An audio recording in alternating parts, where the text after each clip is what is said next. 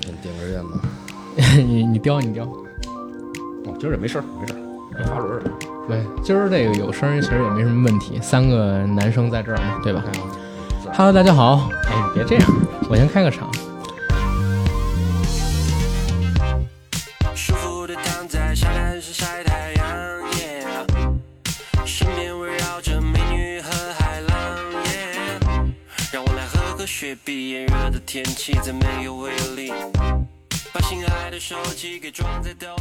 Hello，大家好，欢迎收听我们这一期的硬核电台，我是主八甘。呃，非常高兴可以在空中和大家见面。然后这是我们硬核电台的一期特别节目。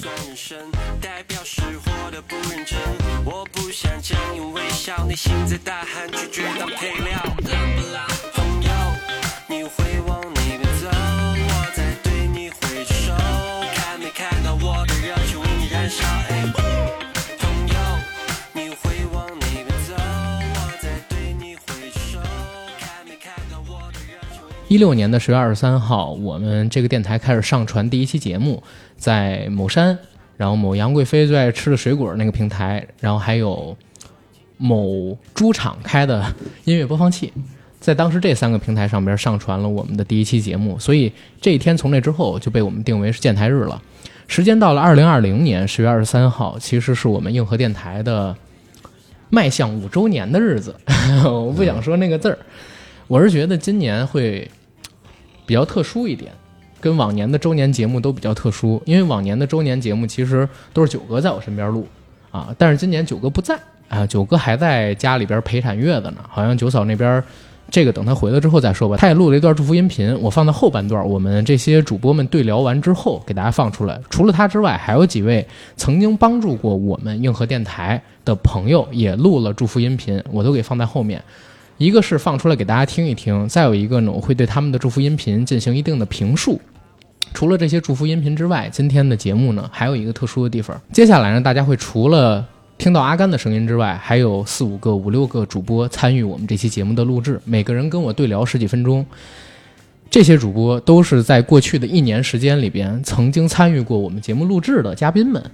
然后其中呢，老叶会跟我一起做控场，所以全期节目也会有老叶的声音。叶哥跟大家打声招呼。Hello，大家好，我是老叶，啊，对，又来了。叶哥来帮我的忙。然后除了叶哥之外呢，还有就是我对面的小陈哥，然后以及刚刚和我录完一期有关于日本节目的包子姐，还有一会儿要来到我们现场的唯一老强，有一些曾经帮助过我们或者参与过我们节目录制的朋友，因为现在不在北京，或者因为我录制节目的时间是在周五的下午，他们来不了现场，也给我遥祝了祝福，在这儿呢也感谢一下他们。总之，今天这期节目感慨颇多啊，不知道该跟大家说什么，其实都先呱唧呱唧，啊，是呱唧呱唧，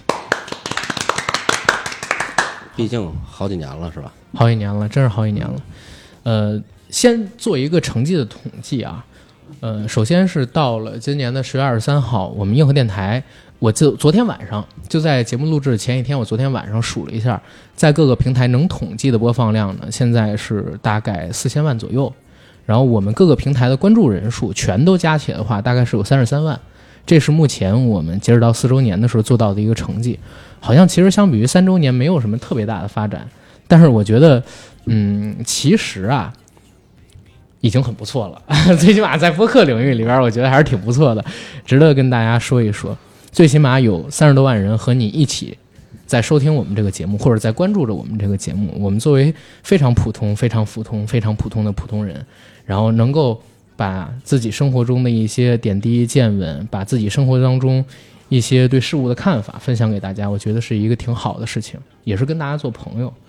嗯、这么些年下来，认识的很多朋友都是从听友里边认识的，然后也有很多人虽然没见过我们的面儿，但是听到了我们的声音，也认为我们是他们的好朋友。在这儿真是，哎，非常哎，我我我今天节目我本来是想录一个很很欢乐的一个开场，你知道吗？真的很欢乐的一个开场，但是话到临头，不知道该怎么组织，怎么表达。嗯，总之吧，这个月会给大家做一些比较特殊的节目，我们可能不太赶什么热点，会给大家做一些纯胡来的，就为了开心的节目，然后也会做一些心心念念好久没有热度，但是我一直想做的节目，大家陆续去听吧。然后今年还有一点啊，今年因为疫情的关系，还有一些其他事儿，我实在是太忙了。过去这几个月时间里边，其实录、剪、播、找嘉宾等等等等，基本上全部都是我个人在弄，包括小程序等等等等的东西，我都在自己弄。所以今年就不办什么大型的听友聚会了，明年我们好好的办一场。然后再有一个事儿啊，就在十月十五号的时候，我们硬核电台的新版本的小程序已经上线了。然后这版的小程序呢，解决了所有的播放卡顿啊，然后断听啊等等等等的问题，欢迎大家去尝试一下。就在公众号里，包括购买也变得很容易了，大家可以去尝试一下。然后我们就聊今天的内容吧，好吧嗯走起来吧。对，然后在话筒前的两位先做个自我介绍。我刚才已经介绍完了，嗯，对大家好吗？我是小陈。啊、小陈哥，哎，阿甘先把眼泪擦一擦啊！我我我我真真的真的我有点儿有点儿感动，我觉得哎这这几年不容易，真的这算是个小成就，毕竟一个小众电台能做成这样，不容易，不不是不是成就不成就的事儿，是感觉真的过去这一年太不容易了。付出了是吧？嗯，这个流量算是播客圈的网红吗？呃，不是不是不是网红，不是不是网红，就是播客不这么论是吧？嗯、播客不这么论。但是如果你单纯只论播放量跟关注数的话，呃，应该是能排到前十慢慢来，慢慢来。啊。前十厉害。那听众们也多转发点啊，对，也再多转发一下，阿甘多吸点粉儿。哎，希望吧，希望能做得更好吧。因为去年不是全职做这个了吗？从公司那边离开，然后不上班了。从去年五月底开始全职做电台嗯，啊，反正过去这一年确实挺累，但是也有点快扛不住了，我没准都快要去上班了啊。因为扛不住啊。不是不是那个问题，嗯就是你说要我硬扛也能扛，但是呢，感觉自己，呃，跟这感觉自己被个生活脱节了，也有这意思，就是自己现在认识不到这个新的朋友，除了听友们啊，除了听友，然后其他的圈子里边越来越少认识新的朋友，然后自己呢，每天就是录剪，生活节奏特别不好，作息时间跟正常人几乎是颠倒的，而且。确实失去了很多这个正常的交友跟生活，嗯啊、有点儿有点儿怎么讲，有点儿不舒服吧，所以，最近在犹豫要不要去上班儿什么的。多约点新朋友来录呗，又认识朋友又录节目对吧？就都办了。是老一个死圈子混着也没意思。是。然后、呃我们聊开心的事儿，聊开心的事儿。然后今天呢，其实请了很多的嘉宾来，然后还有我们一些做祝福音频的一些远在他地的朋友，我给他们定了几个方向啊。第一个是聊，呃，跟我们这个节目认识的经过。第二一个呢，是我们这个节目里边有什么让他觉得不错、感兴趣的点，记忆深的节目、记忆深的笑点。再有的话就是，呃，祝福一下我们电台，也聊聊我们电台的缺点，有哪些地方让我们改正的。可以说是我们的一个吐槽大会，但是我不知道大家敢不敢在四周年这么一个，哎呀，迈向五周年这么一个时间节点上边 批评我们，批评我们。行，嗯我我先要点喝的去啊。嗯，啊，没有酒，这儿没酒，这是茶馆儿哥。哎呦我天！还有啤酒啊！你你你喝吧，因为我开车啊。我我也是开车没法喝。还有这玩意儿？我我那钥匙里有刀，我那钥匙里有刀，你拿刀开不行吗？哦，我不他也开车，他也开车。我操，还是冰的。包子给来。你看他一说拿酒，他那边就就 就发出那种声音了。喝酒，对呀，我本来你知道什么叫什么叫微表毕？竟毕竟在日本待过，按来说在日本这个表情的广告，你知道吗？喝的话就赶紧开啊。直接发出声音。喝的话就赶紧开啊，因为我怕一会儿有声音就录进去了。对。对，哎这期这期节目应该也不会怎么剪给大家，这些呃抽烟喝酒的事儿都让大家听一听，也比较特殊的一期节目嘛，对吧？不喝酒走不起来啊。对，嗯、聊聊聊，先从小陈哥开始。OK，啊，小陈哥聊聊跟我们认识的经过，然后对我们这种节目的看法，包括呃以后想参与的话，想录什么类型的节目，然后对我们有什么指点跟改进的意见啊，都说说。我先说，小陈可特特那样儿啊，倍儿有样儿，是一帅哥。这录着视频呢，你知道吗？这视频我有可能会发，你不用跟大家是吧？那那接着来了，吹的有点不着调了啊。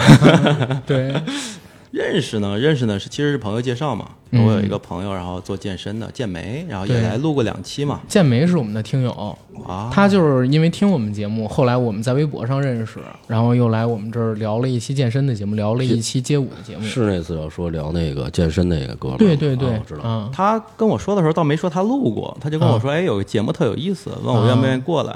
我说，哎，可以啊，先认识一下嘛。嗯，结果就咱们在那个那个串儿店串儿汪，啊啊，肉串儿汪那天正好还认识那相声相声搭档嘛，对哎，唯一，对，就是见第一面，然后他俩随便聊几句，我说，哎，你是捧哏，你是逗哏，然后俩人听他这相声搭档，他们俩就没法列学。啊 他俩坐一起，我整个就是在听相声，关键俩人话密，我都插不上嘴嗯，你知道罗永浩为什么没孩子吗，哥？啊，我还真不知道。因为他喜欢插嘴。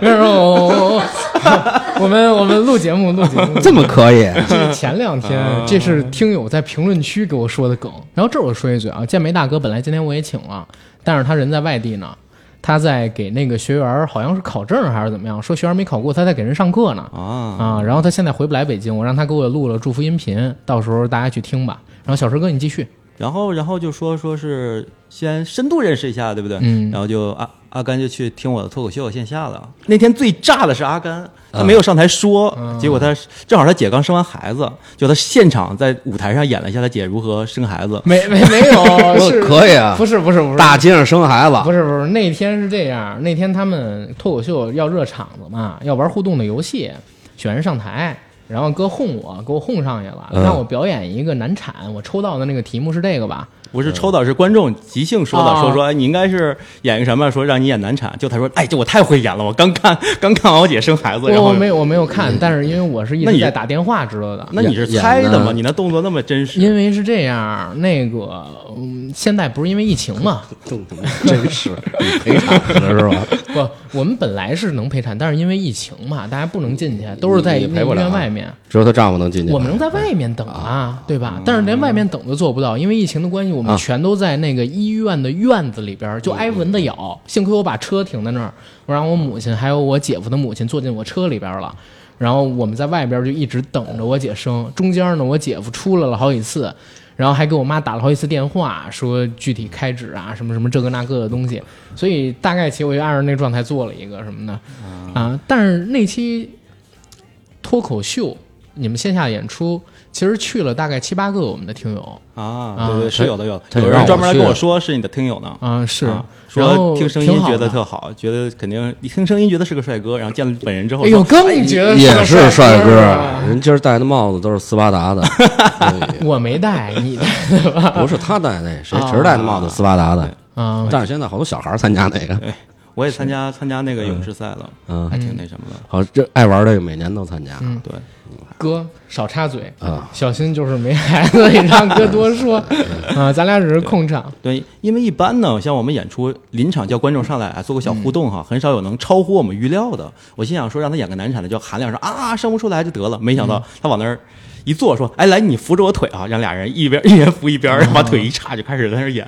哇，整个现场太炸了，就我们什么梗都没有他那个炸。嗯，我不好意思，真不好意思。那开了几指啊？嗯我演的是难产死掉，我那就没天演的没没开指呗。对，保大人保孩子。没有，关键是什么呢？因为跟他配合的扶腿的人吧，他们不专业。没有阿甘自己演挺好，但旁你不边的人扶着我腿哦，对你拽着我手啊对。但是后来就跟这个小陈哥就一直在约嗯，啊，一直在约，说要聊一些节目，包括咱们录完了那期脱口秀，不是后边还约了一个有关于杨超越的节目吗？对对对对，我特想录杨超越的啊，杨超越粉丝，啊，疯狂的粉丝杨超越。我我我就别攻击杨超越了，对，莫名其妙。关键是，就这期节目录完了之后，不是上线了，上线之后，我爸听了，我都没想到我爸竟然会听。嗯，就我爸听了说说，哎，你那个跟你一起录那个电台那个，还挺能说的哈，啊、嘚啵嘚啵的。小嘴叭叭的，就我爸很惊讶，说说你特别能说，说说我插不上话了。嗯。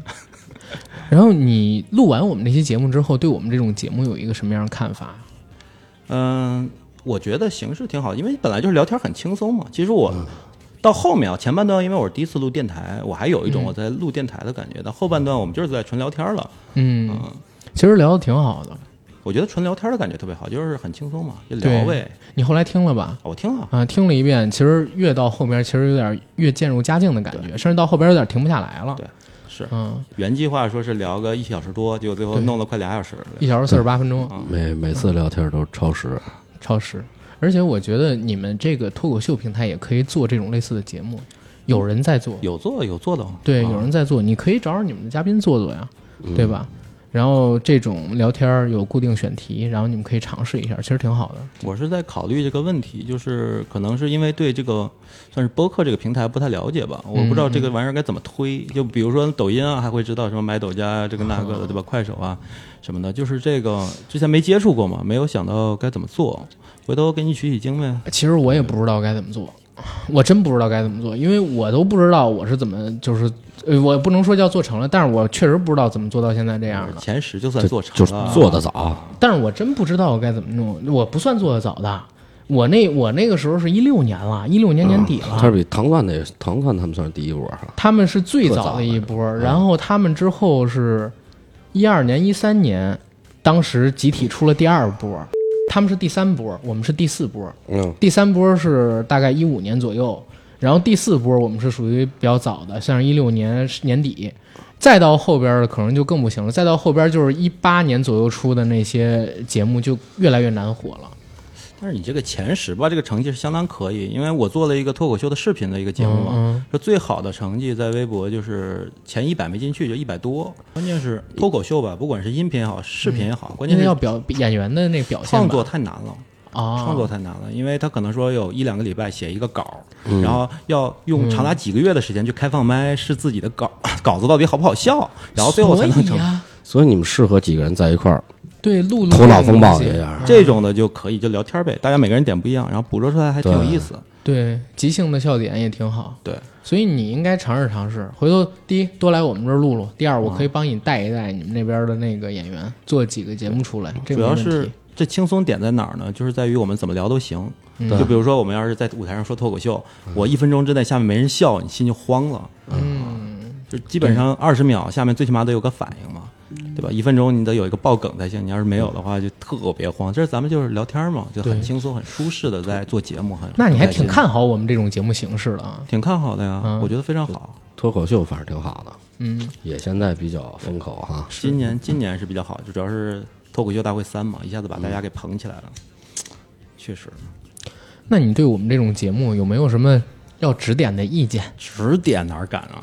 你这前十的，不是不是，也跟这没有关系，就是你觉得有什么不足，然后有没有什么就是需要改进，或者需要我们加入的东西啊？嗯，我一下子这么问我，倒还，我觉得可能是方向再丰富一点吧，因为现在主要还是影视类嘛。嗯就像你说的，说你认识朋友变得少了。那是因为你总聊影视类的，聊来聊去就影视那些人，对吧？嗯你比如说你今天聊个体育，明天聊个什么，就各个圈儿的，然后新朋友也越来越多，然后方向也越来越多，对吧？我想这样去尝试，但是说实话，还真的得逐步去认识人。因为我比较大的问题是在于跟我们这个播客圈的人去比啊，我年纪啊确实是小的那一波，嗯，然后社会阅历比较少。你说认识人也好，或者说其他东西，这得靠时间去慢慢堆、慢慢叠啊，然后靠这个方向去慢慢弄。包括大家，你有没有发现，都是最近一两年我认识的朋友，甚至是最近半年多开始认识的朋友。也确实，对吧确实，因为年纪比较小，但是也不能光说是年纪小，我觉得我我们也有挺多不足的，跟这个很多朋友们去比，因为阅历不够啊，然后知识的积累也不够，其实是有挺大欠缺的。我上次跟你说说要聊聊一期艺术的嘛，你说你说再考虑考虑这个 主题。对，他是学画画的我是哇我中央美院硕士啊啊，中央美院呢？啊，对那我我别说了，你学什么画的啊？啊，我学媒体的，新媒体的。啊，新媒体的，我以为你是说油画或者什么的。嗯，但是中央美院都是考画画上去的呀。现在有一哦，帮有有钱人，现在都开始投资艺术品了，画画，尤其是画啊，是啊，是这样，但是反正有风险。不是他操作还有操作对，后面后面还有人推，不是说他们去了看画，是专门推说这这几个人的画适合收一下，我们会收倒。是比较了解，就是比较，比如说我以前很多什么师弟师妹啊，现在很多都已经在美院当教授了，不能说教授吧，叫导师吧。嗯啊，我们播客圈有一个播客做的很成功，呃，我人家叫叫什么名儿？一个一个姓张的老师做的美术哦，张亚中老师做的美术史啊啊，你可以去听听他那个美术史做的非常有意思。因为我早几年一直在听，然后好像前年开始吧，他就不太更新了，好像是在做付费节目《中国美术史》吧，所以就就我就没怎么太听。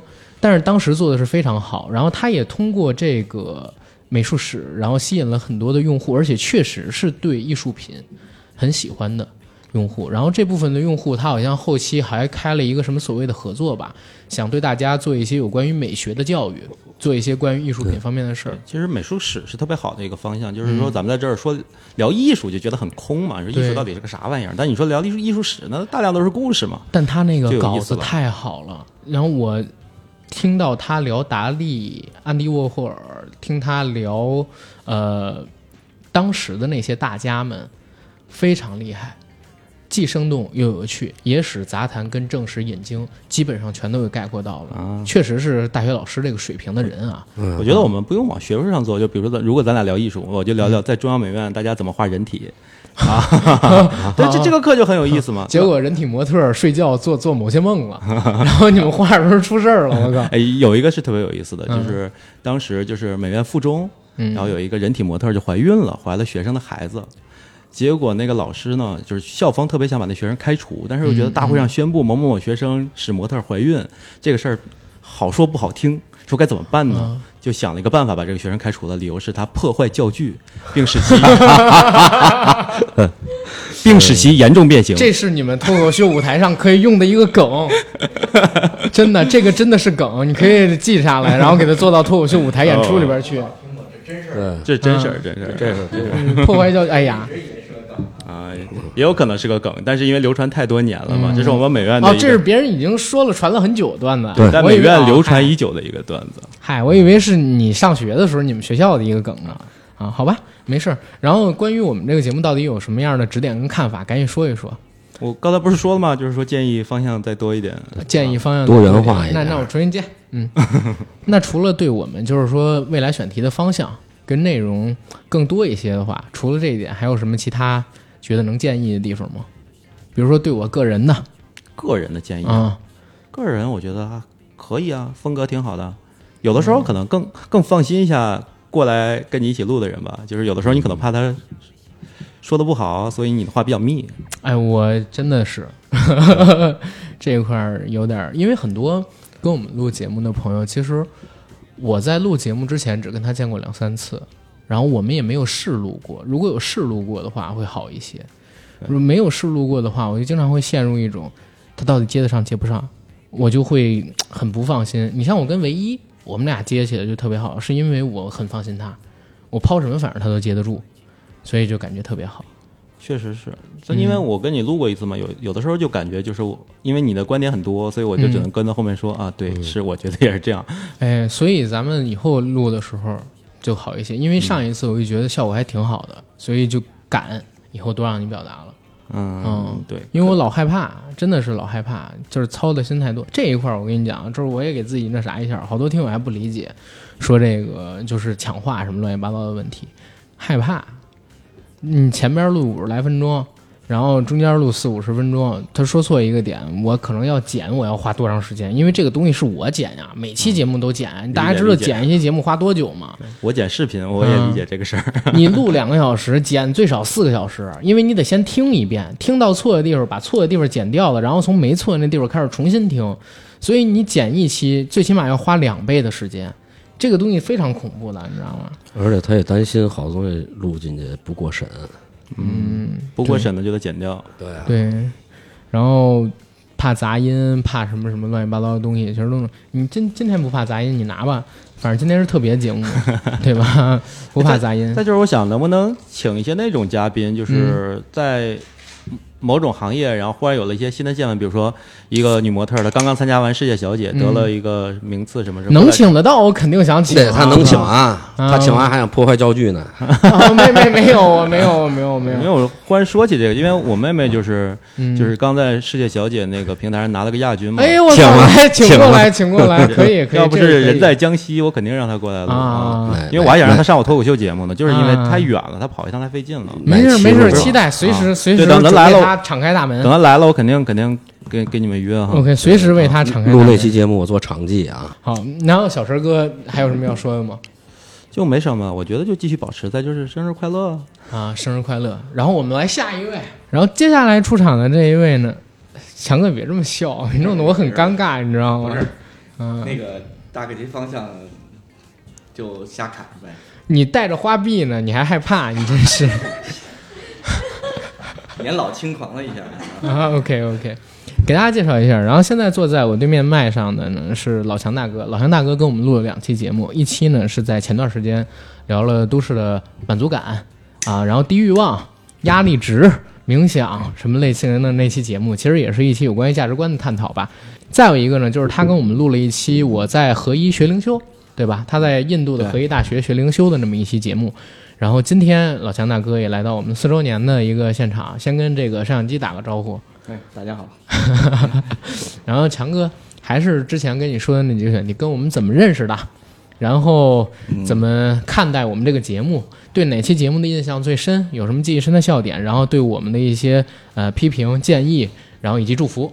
啊，我是差不多一七年左右听阿甘的节目的，然后第一期我听的是郭德纲那那期，啊，因为我我是德云社的粉儿啊，啊，然后从从此入的坑。当然中间啊，咱咱实话实说，嗯嗯，阿甘那个嘴比较快，我也之前也说过，就是，呃，比较敢说。嗯啊，有的时候呢，你刚开始也不习惯，有的时候有的期呢也觉得，哎呀，这个观点我也接受不了。嗯但是慢慢的，你发现阿甘这个确实在有一些独到的见解啊什么的，我都、我就慢慢的就基本上每期都听。嗯。啊，包括付费啊，包括免费的节目，基本上不拉。嗯。啊。有空啊，就是那个特别忙的时候，那那再说。嗯。啊，然后那个呃，最近来的比较频繁啊，反正一周 差不多一个月见了三次了。是，正好赶上我们四周年了。对对对对对对，反正我我是觉得第一次第一眼见着阿甘啊，就是感觉特别像我一同事啊，特别眼熟啊，就特别同事。哎，包括你我也特特别眼熟，不知道为什么，我我是不是见岁数大见的人多？可能啊，啊可能因为我们是是大众脸的关系。也不是，那因为我是这样，我是无数人跟我说我长得像他们认识的人，长得特别像吴彦祖，是吗？你知道吗？那你 那你这应该适合嗯，真的，前段时间就是你们还记得去年我去香港吗？去年我去香港，我在路上遇到陈冠希了，然后真的我在路在就在机场，然后遇到了陈冠希，然后我说跟他打招呼，然后跟他合影，他特就就是他人超级 nice，你知道吗？嗯，然后就特别开心跟我们合影，合影之后还拍着我肩膀说：“哎，好久不见啊，吴彦祖。”然后你知道，当时我一下我就懵了，我说不不不不不不，我不是他，不是他，哎，你就是他。他还用那种加声的那种港普跟我说，你就是他。那我怎么不是不是不是不是，跟他跟他解释了好久，你知道。后来他从身高上面发现我不是吴彦祖，啊，要不然的话真的不是真拿你当吴彦祖，不是说逗你玩呢。啊没我这段是真事儿。好的，好的，好的，明白了，明白了。这这段是真事儿，包包括你们知道吗？咋了？我没没问题，视频没问题啊。你确定你碰见陈冠希不是赵本山？我我遇到的是是陈冠希，我遇到的是赵陈陈冠希就好。对我跟吴彦祖的区别是在哪儿啊？就是颜值上我险胜，年龄上他险胜，知道吗？他稍胜我一筹，年龄上，对吧？年龄上稍胜我一筹。然后这这期节目有视频啊，大家可以到那个呃。就是某字母打头的平台上面去看，看看就是阿甘到底长得像不像吴彦祖 啊？就发现我说的是不是真话了？我是一很真诚的人啊好好好。啊！然后哥，你接着说。嗯 其实我我就包括节目啊，嗯我我比较喜欢的节目啊，就是一是那个就那个猎奇的那种，类似于那那那期可以说吗？不，别别别别别聊那名字，我把那名字毙掉啊啊啊！因为那期节目我只在公众号传了，就是基本上各个平台的人不知道我做过哎，那个系列叫什么来着？奇人，啊，奇人啊，嗯对我比较喜欢阿甘奇人系列，哦还有一些那个呃就是八卦系列。啊，嗯，最新的一期奇人系列就是我们八月份也是只在公众号传了的灰飞烟灭，呃，聊了那个刚刚去世的台湾的某个人那那期我也听，广告是吗？啊，对啊，好,好这个猝不及防啊，这个。呃没事，这期节目咱胡聊，嗯，对对对。再有就是八卦，年龄原因啊，我不太关注这个，但是我的八卦都是从你的节目听的。这是时事吧，哥，不能叫八卦吧？啊，对对对对，就类似吧。啊，我都是从你这儿了解啊。你对我们节目就真的没什么意见之类的吗？嗯你你，我这人本来就不爱给人挑毛病。啊，你挑嘛，比如说我有哪些观点什么的问题，因为其实你知道，我也挺爱骂的，真的我挺爱骂的嗯嗯，这我知道，啊，但是我一时想不起来。不是啊，嗯，做节目挨骂正常，对对对，千人千口。哎，但是好像不正常，我看人家节目评论区挺 peace 的没有啊。啊，是吗？你说你说可能是只有有节目啊？看我自己的这个评论区吧，我真的每期节目的评论区我都会看，但是你还真敢看自己的评论我当然看啊因为人家有的有的时候人家提的建议是对的，甚至有的时候嘉宾就是刚才我说到的那个，你来之前啊，我们聊到的一个梗，就是说罗永浩为什么不生孩子嗯，啊？嗯嗯，就是因为他爱插嘴。这个梗就是我跟小陈哥那期节目里边某一个听众在评论区，然后里边给写出来的。我有时候会看这个，然后有的时候人家也指正是对的，比如说你哪个点说错了哪个事儿，比如上一次我们俩不是咱俩，是哪个哥们儿跟我聊节目的时候聊到那个呃玄奘。大唐玄奘，我给说成了玄烨，你知道吗？一下搞成了 他妈的康熙去西游，这个就比较，这个就这个大家指出了就很正常啊、但是我一般轻易不挑这种毛病。啊，是吗？但是但是我基本上就是我会现在会看，不太回复了。以前真的我每条都会回复，以前就是基本上一九年年中年末之前我都会每条回复，现在的话没那没有那个功夫了，真的没那个功夫。看的话不耽误多长时间，每条都回复耽误太多时间，现在太累了。嗯。我觉得就是像比如说啊，像我这种人就不爱平时就当面 diss 人嗯，啊，背背后点冲突偷偷说我坏话，你知道吗？啊，然后呢也，所以说我听你的节目比较过瘾啊，啊。有时候你你你有些观点什么的，嗯我这人不是特别那个愿意表达，熟了话密，但嗯是生的时候你就比如说这环境什么的，啊说话就比较比较正式的环境，还开着相机什么的。，今儿就不该开车来，是吧？应该喝点酒，应该先先来两瓶？喝点酒就好了。我本来以为这儿没有，叶哥刚去找的，你知道吗？对他说不喝气氛起不来，他就过去找。但是我今儿也开车了，你知道吗？嗯哎，但是真的，我觉得，嗯，老强大哥提到的意见是对的，就是我确实观点有的时候会触入到一些人，但是我也不想收着，因为我挺。我特别，我前两天我不是刚做了一个跟你聊聊嘛，嗯，聊那个上海名媛群的事儿哎哦，啊。哦，你前两天就聊了，啊，然后这两这期我是啊嗯，就前天。哦，啊，就前天剪完呢是吗？啊，然后不是已经传了，但是传的是公众号，还没传到那博业平台上边去。因为是这个样子，我是跟一个那个某艺人团队的一个人员聊约好了去聊这个事儿，但是他现在在忙什么北电校庆的事儿，因为他那艺人还在上学，然后真的啊在北电，然后他现在来不了，只能拖后。我就说那我先做一个干预聊聊吧，然后回头再做《人不为宋少年》，单独聊这个靳东，呃，被假靳东骗六旬老妇。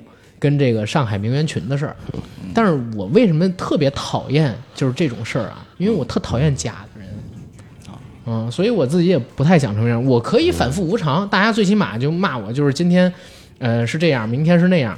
但是我觉得大家还都比较承认一件事，就是我这人还挺真的，我不假。对然后我特别讨厌这种人，也特别讨厌这种事儿。所以你要非让我去装，让我收拾我，我也做不太到，嗯，对吧？嗯。炸了，哥哥看来不是是不认同我这个看法，能能能能减没事儿。嗯，但是你也可以说说，就是嗯，如果这个东西我改不了的话，对我们还有什么建议呢？改不了挺好的嘛，啊，我觉得挺好的。没有什么对我个人的批评跟建议，为什么？不是为什么要改呢？嗯，想挣钱嘛，不是你现在挣不着钱吗？你挣挣不着我觉得现在挣不着钱，跟你做节目的内容没关系吧？嗯其实也有有人跟我说说，你要是能在节目里边收着点儿，会有很多呃，其实听你节目的人主动来找你合作的。哦，这哦种怎么说啊？因为有朋友就在前两天跟我说的，嗯前两天跟我说的，说你你现在这么说话的话，对你以后的发展可能有限制。我说什么意思？他说你这么说话，其实会有一些人让他不太敢跟你合作嗯啊。然后那些人呢，可能是能让你在商业上面更进一步的嗯嗯啊，因为他觉得，呃，就是有的时候我说的一些对艺人的观点啊，对社会上面事件的观点啊，嗯。啊、会得罪，就是以后如果真的他给了我一些帮助，然后我真的出名了或者怎么样，会成为阻力，然后对他也有不太好影响，什么这个那个，但是可能吧，可能吧，所以，哎，看怎么说，看怎么说，嗯，嗯，不过我觉得可能你到时候也不见得找到自我了吧？对，万一你的自己的本质的东西丢了，回头也挺麻烦的。你原本的粉丝会可能会 会流失。呃，失去了真诚，嗯，对，得到了能有什么呢？得到了无非就是大把大把的金钱嘛，对吧？哎呀，开玩笑，应该应该也没有那么严重，没有那么严重。阿甘是想站着把钱挣了。也很难，这这对对对难死了，我靠，怎么可能？嗯，然后聊聊对我们的祝福跟期望吧，哥。那那就好说了，还是祝愿阿甘那个商业的那个合作越来越多，挣钱嘛。不挣钱就上。班去。哎，上班也挺好的。嗯我现在发现了，那个自己创业，我也创业过，嗯啊，发现自己特别不适合。嗯你看我这人也不外向，也特别不适合太累嗯，太累。太累。我这头发岁数自然到了啊，但是那个就是创业那两年，头发基本上就白了一得有百分之五六十，我原来没那么白。我去年开始掉头发嘛，我们俩谁大呀？老强哥大呀，老强哥七零后，七几的呀？七六的啊，你你他是他是八二的啊，哎，基本上我的哥们儿都是八二的，我很少有七零的朋友。啊。对你们在互联网公司吗？因为对我做那游戏行嘛，啊，哎，互联网公司三十五岁以上的人是不是真的很少？除了领导层啊，对是，嗯，像我这岁数还在做一线工作的不多，你也得是个领导。我就你毕竟当年曾经一天七百万过，你别他都敢纹花臂了，他能不是领导吗？哎，互联网公司还好，还好，还真好尤。其做做我们这个、嗯做游戏的，基本上这都不算事儿。前段时间，嗯然后我去某一个互联网公司溜达，呃，去办事儿你。溜达，对我溜达，加我溜达，我还真给人递烟了。遇到了他们的做技术出身的运营总监，不抽烟，然后我给他递了一根儿那个，嗯，就是以前是特供，现在对外卖的烟。然后后来呢，我看到他的妆容跟打扮，我就明白互联网公司是一个什么样的状态了。呃，你说运营总监，而且还是一上市公司的运营总监，按理说应该是挺，应该在我们印象当中应该挺光鲜亮丽的吧，最起码或者正式一点。嗯但他那天就穿了一个特别矬的那个牛仔裤，留了一个特别矬的发型，胡子拉碴的，穿一旧 T 恤，在门口那边一个垃圾桶那蹲着抽烟。然后他们整个互联网公司女生都挺漂亮，啊但是 男生嗯基本上就除了做这个宣传口的那几位，还有做那个就是图呃那个摄影之类的那几位啊，商务商务啊一般都对会打扮的比较那什么的。每一个都像这个呃传说中的犀利哥，你知道每一个都像犀利哥，甚至还有人跟我讲说，那个他们有的技术人员就穿着拖鞋。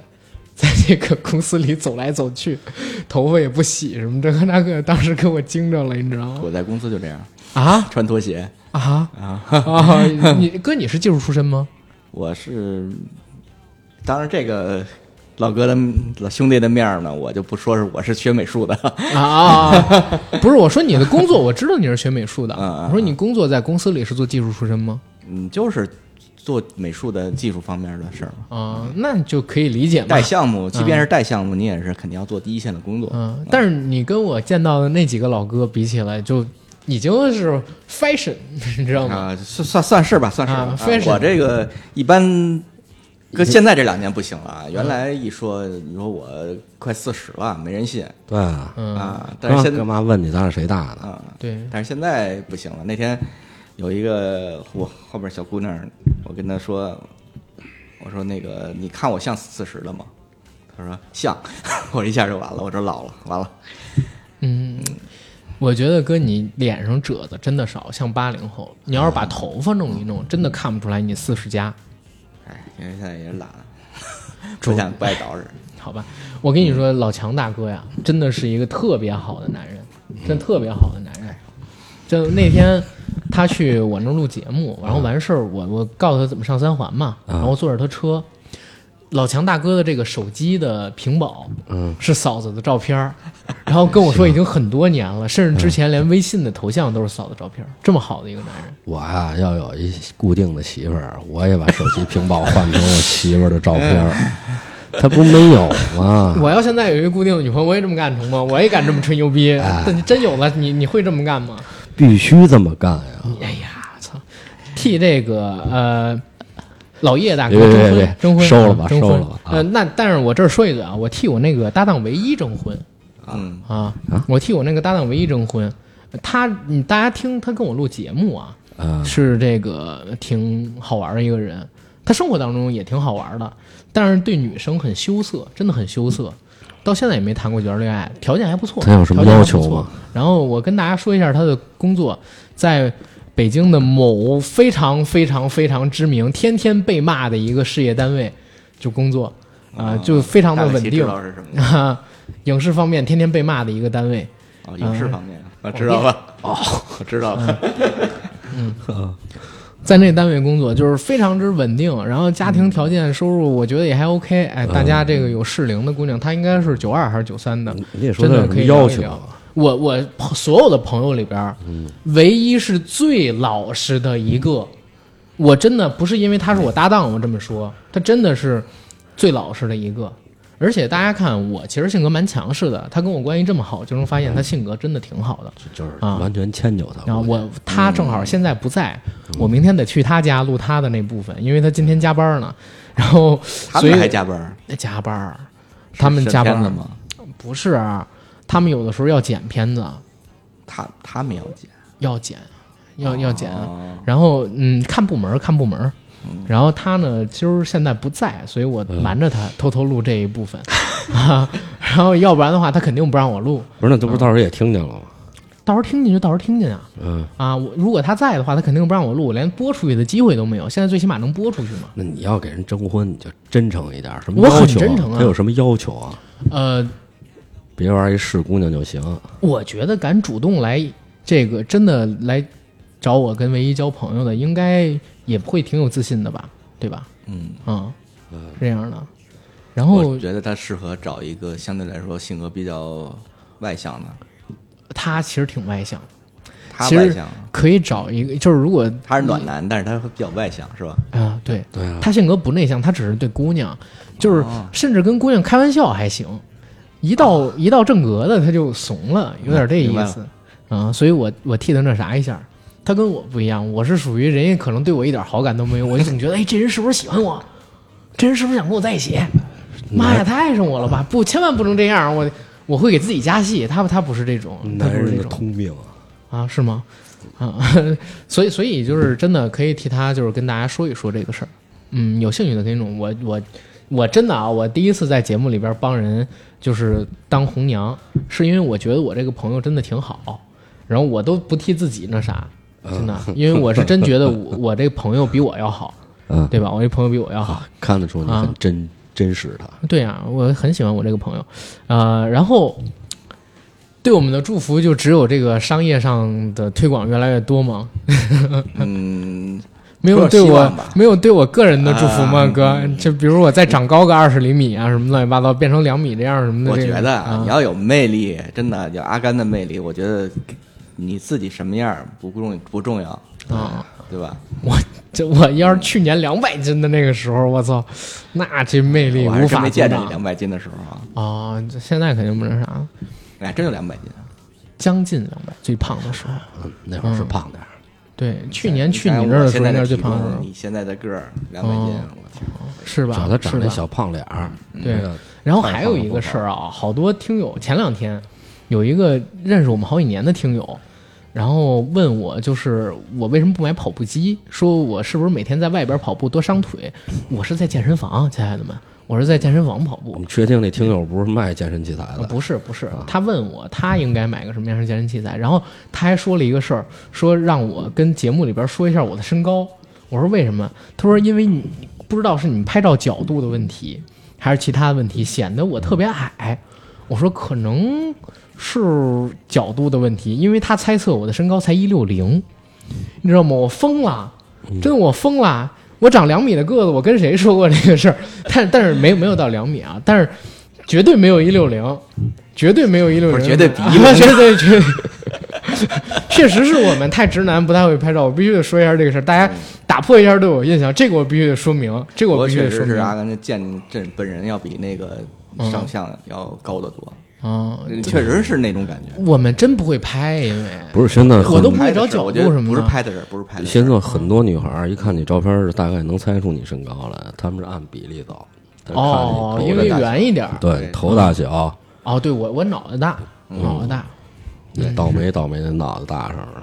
聪明是，那没办法。操，这是最最让人心疼的夸奖，你知道吗？聪明是因为头大，我靠，头大不代表聪明，嗯阿甘的强势是他在涉猎面儿特别广，嗯还是有点知识底蕴的。啊，但都不深，都不深。然后就是除了我长高之外，还有什么这个哥的期望、野望、眺望、远望，祝你新的一年尽快把自己的个人问题解决，这马上就解决，马上就解决？我跟我的左手跟右手结婚，你这这不能老开车呀，咱这节目。这他们俩永远正，他们俩永远不会离开我。我这么正经的人，永远不会主动离开我车，我受不了。啊，这哪什么主动是什么正经的人啊？真是的，都去印度上了三十天的课了，我天哪！你们再再接着聊聊印度。不聊印度，你不去印度没玩吗？嗯，那不是你嗯带我回头。哎，对了，你什么怎么咱关系好点儿的，可以去一趟。我真的建议去一趟。嗯，喝点恒河水去，他他指的是中印关系，但是中印关系近几年应该很难很难了不，你这句我真得剪掉，啊哥，不能在节目里宣扬这些东西啊。是，嗯，我差点也说同意了一下他的观点。嗯，嗨，不要不要不要聊这些。印度本来今年我就想带大家去嘛，一个是印度，一个是朝鲜，然后还有一个是日本。本来想今年三选一，嗯，甚至当时说的是端午节去，然后还有国庆，都去不成了，因为疫情的关系。越南也行啊。啊、越南现在疫疫情能去吗三年之内哪儿都啊，对别去了，你要是有说疫情的话，那确实哪儿都去不了。啊嗯嗯嗯。对呀、但是你要说关系的话，越南我觉得相对来说安全一些。就他说这几个地儿，唯一想让我去的就是吧。日本，我们刚录了一期有关于日本的节目，嗯，嗯嗯，这姐姐跟我们分享了一下日本的黑帮、风俗店，嗯，还有一些其他的有的没的。我那个我有一哥们儿是练合气道的，他每年都要去一次日本。今年可能疫情他没去，嗯但是他对日本比较了解嘛，他因为他本身的那个合气道的嗯，那个，他敢聊风俗业的东西吗？敢聊，把他也请过来。他他他比我正经的，真的正经的多得多，就就差不多那，啊不苟言笑的那种。对对对，嗯，好吧，好吧。嗯，不是不是，他很能侃，但是他、啊。他是那个确实很正经，啊，嗨嗨。嗯嗯，嗯。所以说你要跟他聊这方面，他肯定能聊，但是他肯定也就是聊也是听说，也是听说 啊，有一个朋友，对他日本的朋友，日本的朋友，他自己 没没怎么着过。对对。对对，好，可以理解，可以理解。嗯，行，然后嗯，别的也没什么太多的了吧？嗯啊，希望老强大哥越来越好。然后这哎是是一个还是俩？现在嫂子一个一个，OK 五月份预产吧，嗯，OK，在这儿预祝啊，做一个非常成功的爸爸，就是能教育出一个非常好的小孩儿。也老来得子啊，挺好，挺好哎，。真是真是，我、嗯我打算就是最后如果生那天，我肯定发朋友圈是老来得子。啊嗯，而且还还愿什么的，弄一弄。对对对对，嗯我肯定要回去那个白云观还还愿。嘿嘿，送子娘娘，我真是拜了得有三次，满月酒如果需要我，我免费给你主持。没问题没问题，还真 真的得得好好办一办。对，可以可以好好弄一得弄。嘚吧，得嘚吧。对，嗯嗯，嗯，反正也祝贺这个老强大哥，然后老强大哥也祝福我们，然后老强大哥环节到这儿了，然后现在坐在我对面的呢是包子小姐，然后包子小姐呢是哎我叫小姐，哎别叫小姐，真讨厌 叫。小姐姐，对。包子呢是和我们录了一期有关于日本的节目，当然我也不知道能不能上啊。这期节目确实 确实确确确实聊了一些能聊不能聊的。然后我们俩其实是第一次见面儿，对，嗯，所以我就别问你，你也不是我们听众嘛，对吧？嗯因为他其实是这个听了我跟小陈哥的节目啊，啊，他是说脱口秀的，然后来我们这儿对录一个节目做漫才，所以我就问你别的话题，嗯比如说你跟我录了一期节目之后，对我们这种节目形式怎么看？然后觉得有没有什么建议？然后顺便祝福一下我们了。我喜欢听播客的两大理由，第一个是猎奇，嗯第二个是搞笑。我我因为是喜剧演员嘛，嗯，所以如果说，呃，猎奇上能满足我对知识的一些新的观点的输入，嗯，我很喜欢。第二个是搞笑，嗯我喜欢就是以最简单、最明白、最大白话的那种方式给我输出，呃，输入观点，输入一些知识点，我很喜欢。嗯就是你要是整高深，啪啪啪说一大堆，那我其实听进去的可能一句话也没有。嗯然后就是说到刚才你们聊的话题，就是说，呃，一个主持人有自己的一些态度，我个人是支持的嗯。然后我觉得树立风格是必须的，先不管商业不商业，你一个电台存在的意义就是你有风格，不然我存我喜欢你干啥呀？我喜欢你就是因为你风格嘛。但是因为风格可能会损失掉一些一些听友，嗯，这也是必须的过程，因为你最终留下来的永远是你的粉丝嘛。对，我是觉得首先得有内容，嗯。如果你讲的事情都是大白话，嗯，比如说你你讲的八卦和我讲的八卦都是一样的，角度都是就都一样，那我看他干啥呀？我们脱口秀为什么有有人愿看？即使啊有些人尬场，就是因为他的切入角度不一样。嗯对呃，你如果看一个讲一个八卦，大家讲这八卦都是把这个八卦说出来了，把这个或者说讲日本都是把这个日本讲出来了，和大家印象里面没什么区别，或者说只是一个浅入层次的深入，那我们听你干啥呀？我们自己看书好不好？听你两两一个小时叭叭叭叭叭，然后和我们得到的知识是一模一样的，除非你搞笑，就是有内容又搞笑又轻松。那有的时候，甚至我觉得就是能让人开心比内容还重要。我自己做东西的时候会奔着这个方向去做。对，我觉得开心很重要。我个人的喜欢听开心的东西。嗯嗯，郭德纲啊，我也听；我们单口的那个电台我也听。嗯，这听着听着吧，有时候睡不着觉，就是因为我想着，哎，我是不是能搞一搞？有时候听郭德纲的某些相声啊，质量太高了，我有时候有时候我都想拍案而起。我要是能像他这么牛逼，我早出来了。很多喜剧演员真的都这样，真的都这样。哪样？就是看了郭德纲早期的那些相声之后，真的觉得就是为什么自己做不到那样，也特别想我。你知道，我小的时候，我头回听到郭德纲的时候，我只知道笑，后来我就恨。我真的就恨，嗯我怎么做不到那样，你知道吗？我就嫉妒，我真羡特别对羡慕嫉妒。恨。他太牛逼了，早期的那些东西。观众喜欢你很重要。有很多喜剧演员吧，就因为他这个人设也不好，观众不接受。他有才华，但是他比不过那些形象，也不要丑化了，也就是那种比较观众接受度、攻击性比较弱的那些喜剧演员。你看贾玲啊，然后岳云鹏啊，还有宋小宝，都是那种攻击性比较弱，然后人设比较能容易大家让大家接受的。我朋友很多都喜欢他们。嗯那你觉得跟我们录了一期节目之后，觉得我们这个节目属于那种就是公益性不太强的吗？我觉得还好，我觉得哎呀，我觉得挺好的。你没让我录节目，我得把人那个明星给劈死。如果让我放开了聊，我说在我眼里就没有可以我不我不吐槽的人哎，我觉得这好我真是事儿这觉得姐你适合视频类的节目，啊。因为你知道我们录音频啊，就是情绪很激动，但是基本没什么动作。但是真的姐，我跟你录了两期节目，每一期节目你只要气氛一起来，就整个人是手舞足蹈，表情带声音带动作全都有。你可以试试一个视频的展示形式，也可以啊，对吧？嗯，也可以。我觉得这节目这节奏稍微控制一下，嗯就是哦你搞喜剧方面节奏一定要控制一下。你叫包子辣评，评评时事，用这种特别 犀利的状态去试试。你说搞喜剧难在哪儿？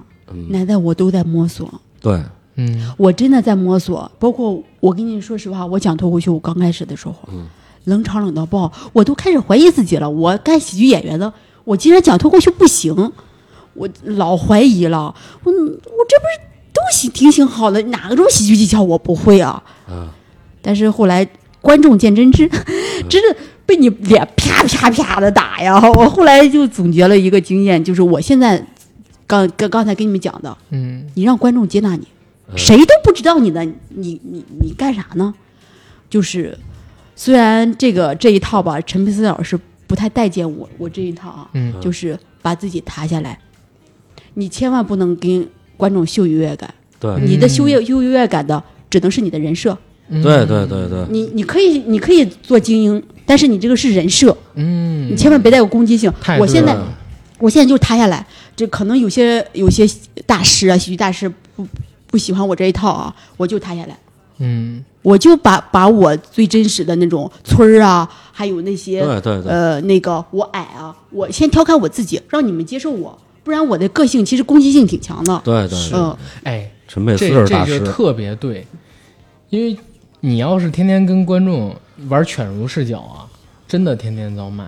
嗯，有人不喜欢这个的，而且是很多人。但是你知道，拿自己开涮也不行。你其实我我长什么样我知道啊，我自己能真的认为我长得像吴彦祖吗？能我真这么认为。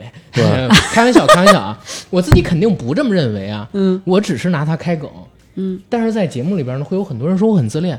那你可以看看视频，看我到底长什么样啊，你就知道我到底是开玩笑还是自恋了，对吧？因为刚才就是你刚说这个的时候，就是我想跟这姐们儿说的，嗯就是嗯喜剧演员最高境界，他讲段子的时候，他会认为，或者他表演的时候，他会认为这是真实的。嗯嗯这样的反差，你能让观众感觉到，就是观众前面看哦，他是在讲一个真实的事儿，突然一个反差，大家会乐。说郭德纲为什么我刚才说节奏也在这儿？是你认为他是真实的时候，才会有这个节奏。对，脱口秀啊和我相声是这样的，姐。我们呢可以就是稍微收一收，聊聊我们这个节目。这是我们四周年的一个节目，其实我一直在往我们节目上面啊搂啊啊啊可以可以可以可以啊嗯，你再说一遍。没毛病。嗯，所以这些东西里边有很多相通的，对吧？你说做节目也是，然后做这种喜剧也是一样的，都是有很多相通的点嗯，啊。然后姐，你还有没有什么就是对我们节目要提的意见？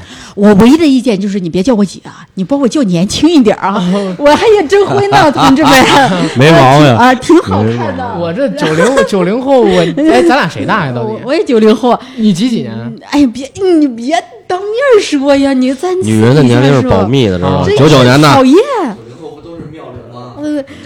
九九九零后的话，那没准真的比我小。嗯，我还想，我是九零初的人嘛，啊，还不敢透露年龄吗？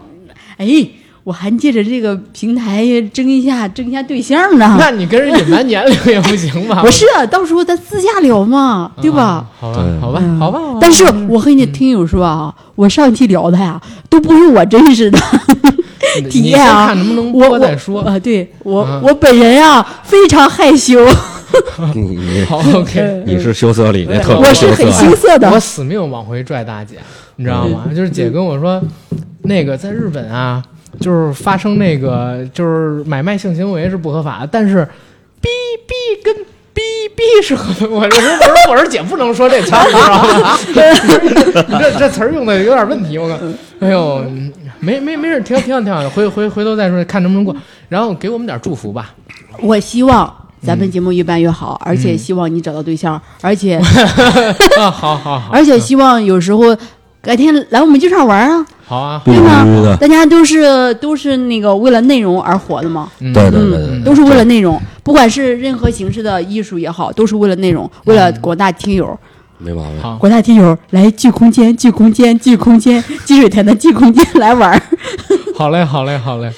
然后下一位，老岳同学，咱俩来吧，咱俩来收。然后因为唯一他今天呃来不了，明天我去找他你补录那一段。先问缺点，先问缺点啊。先行，我们先说我们的缺点，我的缺点不不不是你们的缺点，嗯，就那天咱俩录那期老炮儿时候，嗯，你问叭朗诵了一大段，然后你问我叶哥怎么样，然后我跟你怎么说的装啊？啊就是我觉着可能有人需要这样，啊。但是就是我我理想中的状态，你你知道你那期节目彻底给我把整个节目的就是本来要制作的方向全给改了吗？对啊，目的达到了就那样，因为我那天录那个《血色浪漫》啊，是因为我真的特喜欢那剧，然后不行然后我？看了都良的那个小说，我也觉得那小说特别好，所以我本来是想详细的聊这个剧跟小说。我开始就用了小说的一段我特别喜欢的开场白做开场，嗯，结果你那天就是彻底把我对于那个年代的认知给颠儿了，你知道吗？尤其是哎，但是那个特别好，尤其是你后边说到一件事儿，嗯，哪件？就是那些知青回到了北京之后，然后发现房子没了。对啊，因为让这个呃哥哥姐姐、弟弟妹妹什么的，人家该分的已经分，回到之后没有身份，嗯什么这这个事儿，我觉得确实我从来没有想到那过。那是现实啊，啊，我从来想的都是，就是那批人，他们回来多不容易，到底是愿意回来还是不愿意回？他们回来之后的很多问题，我还想的是找工作难还是怎么着身份呢？但是说实话，住的地方是最实际的问题，我从来没想过。抖音上还有老哥说这个，就说到这个兵建设兵团这帮人了，说啊那帮人回北京以后特别抱团儿，嗯，什么这个那个的。然后后来我在他直接下面评论，我说大哥这帮人根本不是这样好吗？好的跟好的玩，次的跟次的玩，嗯，不好不坏的呃自己玩。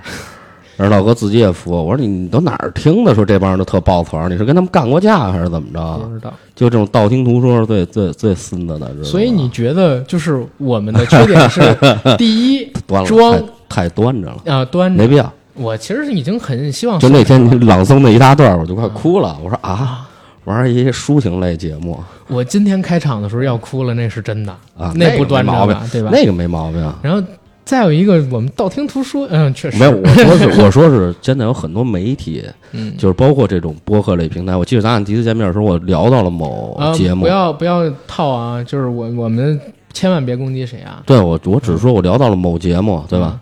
就是我会觉着有点儿胡来，你明白吗？我我觉得这种谈话类节目应该是大家最起码得有点儿，就是你聊的时候你得有点儿嗯把握性，你不能胡来，或者说明知道就是标准就在那儿摆着呢，嗯你就胡聊。你比如非把鲁迅聊成老舍，或者把老舍聊成巴金的，那就没意思了。嗯，对吗？就是在这个基础上，就是鲁迅是鲁迅，老舍是老舍，巴金是巴金的基础上，哎，你散发一点自己的见解，这个没毛病，对吗？但是你要聊串了就没意思了。是。那你对我们这个节目的形式，你也录了好几期了，有没有什么想说的？对我们这种类型反正我聊那，几期啊，我肯定是没毛病，哎呀，真自信啊！哎呀，我操！必须的，我也不看评论。啊，哎，我看过，看过，看过，肯定看过。啊你当时还跟我说，哎，评论挺喜欢你的呢。就去年第一次录乐队夏天的时嗯，候，我看过，想起来看过。然后那个挺好，挺好。嗯然后阿甘人也挺好的啊，嗯嗯，除了就是有时候老老爱加一点这个年轻人的见解在里边，就是那种 特特庄重的读一下东西，别的没毛病，还是一个很有才的人。本本质上还是想附庸但是风雅一下，你你你脑瓜子反应是快，是吗？这点我必须那什么。像我们这岁数大了的，有时候脑子跟不过来了，就有东西你讲不出来不行了，不行了，毕竟快四十的人了，我也单身啊。嗯嗯，毕竟快四十的人了，哎呦，对吧？跟你这二十多岁唯一比不了的。包子、老叶三个人，就是大型相亲类节目 《非诚勿扰》。嗯好好好，挺好。原来《非诚勿扰》了，改名了啊，哥，第是三个吗，嗯，小人人孟非起宁儿，然后找你这儿窜麻烦来，嗯，行，挺好的。但是那个就是像刚才那老哥说的，再多元化一点儿。其实电影类的，我觉着适当的比例可以少一点儿。为什么？一个第一个有时候牵扯剧透，嗯，对吧？所以都会问嘛，嗯。就是要告诉他们要。但是就是你你告诉他们，不管告不告诉他们，有时候人就这样，他听听之前呢，可能说你说了牵扯剧透，他们说那我也听，嗯。但听完就骂衔接，这人真这样，中国人有大部分好多人这样啊，我我遇到过一个人，对啊，那那人是这样，他呢会去看节目，听节目，嗯然后听完了之后，然后跟别人说，我最他妈烦剧透的人了，嗯但是他自己每次都听，你对啊。知道吗？就是靠剧透活着。因。为真有一部分人是这样，就是他嗯。他他会去听，听完了他就哎，他有马衔接，有有有这样的，嗯是的。就是还像刚才多元化一点，再多元化一点，因为这个社会包括现在这个年代跟以前不一样，大家的信息越来越多，嗯。你可以就着热点去聊一些你的，然后或者是揪一些以前你觉着听过哪些题目聊的并不那么通透，并不那么满意的，哎，嗯你聊一些，包括像这次老炮儿，你一问我聊不聊，我说嗯我说哎，这个话题我感兴趣，为什么？因为以前我听过他们聊这个东西，嗯但是我觉着不过瘾，不好，嗯所以我说嗯，不是很片面，我觉着我有。哪怕那么一点点社会责任吧，我觉着有有义务去这个节目里去聊一聊我看见的东西，或者我听说的东西。嗯所以就是我觉得所谓的多元化，可能大概就是这样吧。嗯，然后给我们点祝福吧，然后对我们未来一年的看法。祝福那个硬核电台的老叶赶快找着真真命天女，然后阿甘还就那么回事儿，年轻人再多等等不要跟老人家老抢女朋友。别催我，别催我。嗯，嗯，然后就我自己替老叶祝福我们商业上大展宏图啊！这什么玩意儿？没没，该该该怎么着怎么着，祝福顺顺利利。这节目长这长治久安这词儿用的不对吧？这这节目常办下去，一直一直办到天荒地老，对吧？对挺好。办到我没的那一天，对吧？拔管前一秒还在哎，这 Hello，大家好，欢迎收听我们这一期的硬核电台，我是主播阿甘。其实可以抢救一下，但是我必须得把这段贯口说完了，行吧？行。然后今天在节目现场的嘉宾们，这些曾经来帮助过我们、曾经参与过我们节目录制的朋友们，能来的都已经跟我这儿聊完了。唯一剩下的就是今天没有来到现场的唯一，我明天呢跟他单独去录。等他的内容部分完了之后，就是我们节目的正式第二部分，来自这些听友的祝福，还有我的解读，然后大家期待一下。来，下一位，欢迎我们的唯一主播啊！哎，大家好，我是唯一。哎呀，你这个人怎么评价呢？怎么了？有点操蛋。怎么叫操蛋呢？其他人都是约好同一时间找我去录，唯独你、是我单独开了四十多分钟的车，然后到你家找你去录，那我昨儿加班儿没辙呀，那也挺不厚道的。你就不能晚上八点再过去找我们吗？八点到不了，还没下班呢。昨那我们吃饭吃到晚上十一点，不能找我们吗？是吗？嗯，哦，那行吧，算你错了。昨天，操，昨天我们录完了节目，然后找了一个嗯烤肉店，叫三千里烤肉吧，然后请大家吃了个饭。之后我又带着老叶还有其他几个朋友去了他一朋友的酒吧，在那个北路五巷那边。嚯，你这请人吃饭带人喝酒去，你这喝酒我没花钱啊啊，那请人吃饭你得宣传一下是吧？啊嗨，哎，你知道吗？我帮你啊征婚了，帮我征婚嗯，干嘛呀？在节目里。我就是我们昨天正好聊到这个话题了，啊，然后聊到这个话题，他们说让我征婚，我说我说算了吧，我说那个可以帮我搭档征婚。对你先把自己嫁出去，我我我不用那啥，没人要你，反正 啊，对，啊我就对是吧你，我就介绍了一下你，你你这个对是我最痛快的。反正没有人要我，我就介绍一下你，我说真的，啊我真的帮你征了一下我天哪！啊，你别那啥啊，因为我觉得跟你在一块儿的话，然后我说要帮你争这个事儿，你肯定不同意。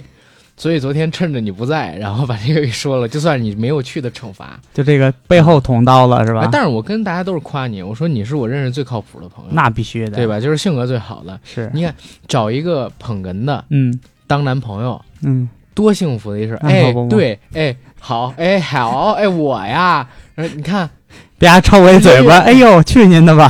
是对呀这意思吗，也不打人，也不骂人，是好吧？好好好找一捧哏的做对象，可能是女生最幸福的事儿了。好，我这也是受气包。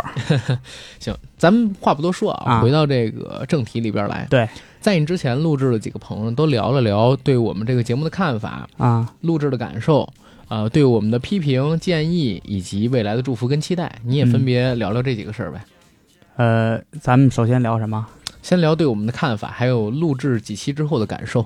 看法呀，看法，其实我觉得没有那么多，因为咱们这是老交情了，是吧？嗯又是相声老搭档，在一种很轻松的氛围，咱们就把节目录了。头一期的时候，咱俩好长时间没见了，咱俩一见一聊天，我感觉特别好，你逗我逗啊，你查我我查你啊什么的，就特痛快，不是就是就是特别特别开心，你知道吗？哎就是，我我说那个咱俩没红是因为长得不行，然后你特开心，我那是嘴碎，是挺开心的。对，好好久没见了，好久真是没那啥。哎，我真的我感觉从咱们这个录这个节目里边，我又找到了当年咱们俩一块儿说说相声的感感觉，真是，嗯，嗯，确实，好多年没有一起大伙儿做过这个事儿了。对对对。然后接着说对我们形式的看法，还有录制感受，就这么点儿吗？除了就是感觉到很熟悉，又找到当年的感觉之外，就没别的想说的？其实看法看法可能就是啊，就我给你提点意见啊，嗯就是说咱们听友里边也有在评论区我看了也有说的，说你这个有时候在里边说一些就是敏感词汇啊什么的，嗯对吧？？嗯，咱们希望改一改吧。啊，你说那个就是，呃，瑶儿姐嘚儿嘚儿 那个是吧？那个事儿是吧？，对对对那个事儿我正好还公开回应一下呢。啊那是我故意没逼的。啊，呃，为什么没逼？因为那个东西下边我说了，我说如果我不把这个词儿说出来，你根本不知道那个段子具体是什么。最多呢，我会在前边以后啊，某些节目前边嗯我说、本期节目多少岁以下听众啊，请不要收听，含有大量粗口什么的。对对对，但是呢，我不可能说为了这极少数人，我牺牲我节目的内容，去逼掉一些这个不该逼掉的，或者说逼掉一些就是名字或者说名词，嗯呃，非敏感性的啊，非敏感性。如果你要是敏感性什么政治这个那个，我该逼我会逼，那是为了我们节目的生存。对这个东西它对节目的完整性有影响，我不想因为这个逼掉这个事儿。然后其实咱们这个这个形式啊，我觉得就非常好。嗯我刚才也说了，在一种轻松的氛围，嗯，然后来聊，等于就把节目做了，就我觉得特挺好的。但是只闻其声不见其人，你满足吗？可以露脸啊，又不是见不得人。哎呀，那不好说呀。哎呦，哎呀，我我甭管怎么着，我觉得我觉得比你长得还还行啊，真的假的？还行吧。谁给你？的这种自信？不不，这这这不是自信，啊这是事实，知道吗？哎呦，我的妈呀！我不知道的是以为安纳金给你洗脑了呢。你要这，你出去好吗？你在我们家呢，这怎么这么自信了？这我没法。接呀。我第一次捧哏，让人问住了。你怎么这么自信啊你？没有没有，不开这种玩笑。然后对，嗯，我们的批评祝福，祝福啊嗯，祝福肯定是批评就刚才那个吗？呃，没有其他的主要是这个再说说其他的呗。批评啊，嗯，你这非让我找批评啊，你找呗，说主播长得太帅了，什么乱七八糟的，你就这么批评呗。这批评有了，这主播长得太难看了，没法看了。大家又看不见。是等什么时候露一脸吓你一跳，哎呦，他们经常被吓一跳。放放院里把狗吓一跳是吧？嗯，那是烧饼。这接的很棒。哎，烧饼现在长得不吓狗了，对，他现在在现在长得吓那个抱狗的人，你知道吗？嚯因为怎么回事啊？烧饼的媳妇儿养狗啊啊，他媳妇儿挺漂亮啊，那是啊，我在抖音里边看这朋友。值得交。嚯，你这真是醉翁之意不在酒。醉翁之意不在烧饼，哎呀，大大醉翁之意在那条狗。看见了吗？这这阿甘这人性啊，对呀！我我想吃那条狗。嗯哎呦我天哪！我跟那个什么烧饼本人没关系，醉翁之意不在烧饼在狗。嗯嚯，反正不足的地方挺多的吧？我知道你是不好意思说，对吧？也不是不好意思吧？嗯，就是我们才疏学浅啊，内容聊的不深刻呀，然后主播长得难看啊，主播个儿不够高啊，主播太胖啊，主播不是人品不好啊，呃，主播见利忘义啊，主播两面三刀啊，然后就是呃，所以你以后做主播呀，你不能犯这些毛病了，知道吗？你要改我觉得这这些都是说你呢。哦，是吗？哦，感情你自己知道是吗？啊，自己真知道啊，啊，那九零后反是你那你都面教材，说出来了，我就不用说了，真的九零后的反面教材。是吗？然后大家觉得我人品有问题、道德有问题、思想败坏的，千万别来听我的节目了。然后也不要看我们的这个文字性的内容。我对是嗯哎呀，非常对不起大家。社会主义和谐社会缺了我这块料，才终于建成了，你知道吗？好，有我这块料，没准就组织国家四化了，真的，没准就阻止国家四化了。那这这这玩意儿谁负得起这责任？对吧？如果不是很多听友指正的话，我自己发现不了自己身上这些问题。他们一指正，我发现哦，真的性格偏激、思想败坏、道德标准低下，而且呢，做人做事儿特别的没有风骨。是吧？奴颜媚骨，见地舔鞋，给人天天舔菊，然后嘴里边呢不干不净的，跟含着狗粮似的，是吧？嗯，你看你们说的都对，你们说这个吧，这个听友既然这么说了，嗯咱们就得支持人家，是吧？对你别看我表面上没给你捧哏，但是我嗯一直点着头呢，你看见了吗？哦是吗？那可不嘛！我刚才不是说了吗？你们说的都对，啊，就就嗯我给你说对你，奶了个爪儿 你自己说这个，别提我心里多痛快了。好吧？嗯嗯，然后祝福，说几句吉祥话吧。还是咱们以前那个那个老老的吉祥词儿行吗？你说呗，我听着呀，我是访问者。那就祝咱们节目四周年是吧？嗯，祝咱们节目迈向五周年，啊迈向五迈向五周年。对，因为因为我不想说那个某某周年那个字儿，啊，嗯，不吉利。那就祝咱们节目吉祥话是吧？嗯祝咱们节目这个这个一帆风顺，二龙腾飞，三阳开泰，四季平安，五福临门，六六大顺，七星高照，八方来财，九九汇成一句话，十全十美。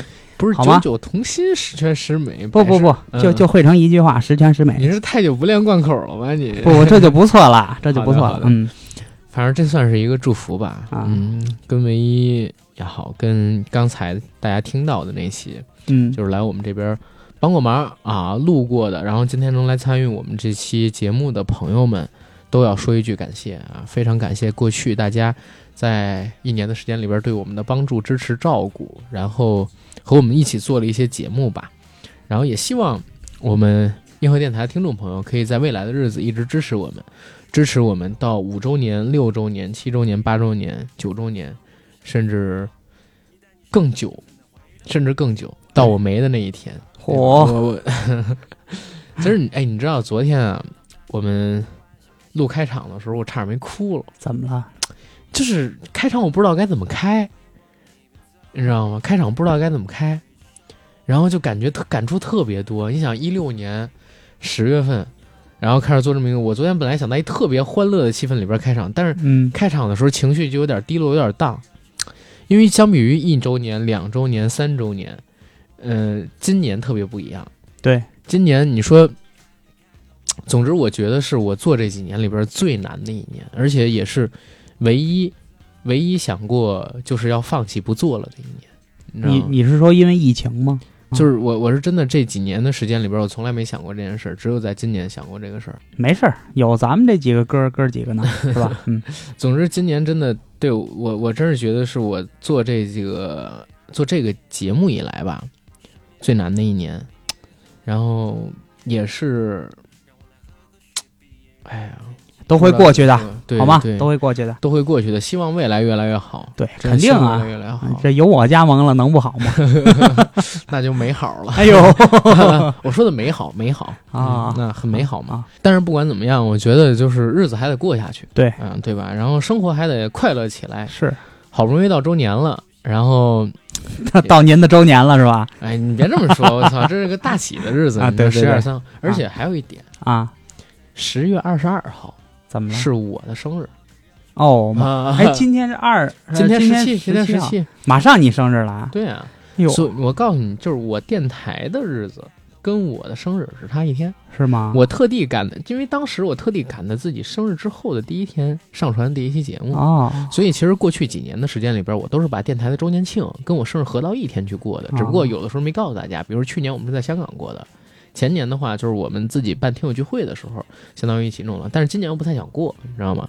今年因为第一年纪大了，是你都六十八了，呃，八十六。第二呢，就是主要疫情什么的也烦人，是吧？嗯、对，主要疫情什么的也烦人，乱七八糟的各种各样的事儿。耽误事儿。也不想就是跟听友们乱七八糟的说这些东西，尽量嗯也不影响他们的心情，是吧？对就大家都开开心心就哎挺好，没错没错是吧？嗯我们十月份的内容就希望让大家开心就挺好，对大家快乐就挺好。嗯然后嗯，别的也没有什么太多，就是进我们下一个环节的内容。下一个环节的内容其实是来自于一些阿甘的朋友，在过去曾经帮助过我们或者支持过我们的听友朋友，给我们硬核电台录制的一些祝福音频了。然后嗯每一段我都会加以解读。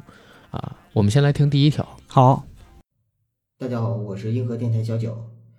对我还在张家界坐月子，本来计划十一号就回北京的，九嫂死活不让，不陪她和孩子，如果到满月的话，她会恨我一辈子。这么一说，我也是没辙。因为也是第一次嘛，没什么经验啊。等我住进去之后，我才发现我是整个月子会所里面常住的唯一一个爸爸，还是唯一一个说普通话的人，还是唯一一个男人。哎，这段日子真的是朴实无华且枯燥啊！每天吃着月子餐，也没条件给大家录节目、做直播，唯一的乐趣呢就是听电台的节目。哎，跟你们一样，听着听着就咯咯直乐。别人家的宝呢都是听着钢琴曲和儿歌，我家宝就是听着他干叔叔在那穷白活，有时候听着听着就吐奶了。哎，我也是没辙。一晃眼，硬核电台已经四周年了，四岁。如果是个孩子，也到了该讨人厌的年纪了。可是你们还这么爱我们，说明你们都是硬核电台亲生的，因为只有亲生的才会不离不弃嘛。感恩感谢，一言难尽。呃，最后我还是要感谢一下阿甘吧，没有阿甘就没有硬核电台，更没有硬核电台小九。以前呢，我从来没有跟天秤座的男生打过交道，有过深交，啊，多亏了阿甘，让我学会了怎么样跟天秤座的男生相处。这回我们家的小尾巴呢，恰好也是一个天秤男，我很有信心，不光是做父子，而且是当哥们儿。之所以这么有信心，就是因为他有一个天秤座的甘叔叔，啊，金秋十月，菊花盛开。祝硬核电台四周年生日快乐！祝阿甘小朋友二十七岁生日快乐！刚才这段音频来自远在张家界的九哥，九哥呢现在还在陪产，应该得等九嫂坐完月子吧，然后才能回北京。北京已经收到了他的祝福，相信各位听友也已经收到了他的祝福。我们硬核电台四周年。祝福我们自己越来越好，也祝愿收听我们这个节目的大家越来越好。紧接着，让我们收听下一位听友送来的祝福。Hello，大家好，我是咱们硬核电台一个忠实的铁粉儿。嗯，我特地查了一下微信记录，发现是一八年九月二十四号加的阿甘的微信，所以追溯了一下呢，应该就是一八年九月份开始听节目的吧。当时主要是上下班路上开车，想听一些影视类的这种娱乐类的节目，应该是搜某些电影。呃，名字搜出来的，然后一听呢就喜欢上了，就把他们之前没听过的都一一都补全了，发现这个电台还挺有意思的，不像之前听的有一些电台就特别哗众取宠，嗯、咱们这个硬核电台呢是真的有内容，而且这俩老爷们儿，一个北京的，一个东北的，这组合听着说话就舒服，因为我也是生活在北京的东北人。然后后来呢，就去微博上搜，发现还没认证，还是我主动私信的阿甘问需不需要微博认证，嗯，然后我还主动发了我的名片，说我不是骗子，啊，然后后来阿甘回回私信说让我加他微信，就这么加上了，后来也认识了，还一块见面去吃了，应该是英皇那边吧，有一家齐齐哈尔烤肉。和阿甘、九哥还有那个那个律一个律师姓什么来着？我忘了。嗯，对，然后后来还一块儿加入了当时的那个吃鸡游戏的一个群，一个吃鸡小组，大家每天晚上约着打游戏吃鸡，还是挺好玩的。但是就从去年底吧开始，工作越来越忙，然后就把游戏戒了，然后呢，直接联系的就变少了，再加上又赶上疫情。就一直也没见面了，但节目还是一期都不落的在听，尤其付费节目也都是每期捧场的啊。嗯、说到印象最深的节目，我记得应该有一期是讲广告的吧。反正这俩哥们儿呢就胡逼乱侃，在那儿特别逗，我我我在车里开车听着都笑出声了都。啊，然后还有像《人不猥琐》系列啊。嗯，也是每期都听的，必听的。还有一些影人系列，像徐克啊、成龙这这种，都有的时候还会翻出来再听两遍。嗯，就说这么多吧。祝硬核电台四周年生日快乐！嗯、希望硬核电台能一直活下去啊，并且越活越好。也恭喜九哥升级当爸爸，祝贺阿甘当舅舅，三喜临门。然后等九哥回来，咱们还得再聚聚，真挺长时间没见了，看看阿甘瘦成啥样了。刚才说话的这一位呢，大家可以叫他开心爸啊，因为他的儿子叫开心，然后具体名字我也就不透露了。然后这位老哥其实很有意思啊，大家听到就是他开始介绍我们认识的那个时候，好像很尴尬啊，没错，就是很尴尬，因为那个时候是一几年，应该是一八年的九月份。突然有一天，我在微博上边接到了一条私信。大家知道，就是微博上边经常会有各种各样的私信啊，然后让我去什么刷粉儿了呀，呃，刷关注、订阅呀，然后刷头条啊之类的这种私信，后边都让加联系方式。然后我接到这么一条私信，我以为是骗子，因为当时开心爸那个。微博认证挺吓人的，你知道吗？我将信将疑，或者说我根本就不信。我说到底是不是真人？我说方便的话，您加我微信，或者说您给我发一个那个身份认证啊，然后把名片给我发过。把名片发过来之后，我还跟九哥认了一下，我说：“哎，九哥，这人是真的假的？”九哥说：“应该没什么问题。”然后加了 加了微信。后 来后来，总之总总总之很有意思啊！也然后那个开心爸也帮了我们很多的忙，真的是帮了我们很多的忙。然后我们呃加了好友之后，去英皇那边吃了一顿齐齐哈尔 BBQ。当时呢是陪咱们一个听友孔律一起去的。到了那儿吃完饭，回到家里之后，我登上了和平精英。结果发现，哎，开心爸也在玩这个游戏，所以当时我们就组了一个战队，玩了得有一年多。然后开心爸说是因为自己工作太忙，然后后来不玩这个游戏了。这个东西吧，哎呀，我就不好，我我我就不好揭穿他，大家知道吗？就大家信吧，就信吧，他是因为纯工作然后不玩的这个游戏。其实我认为有两个原因，第一个原因是玩了一年多，我们大家确实玩的都没精神了。第二个原因呢，是因为。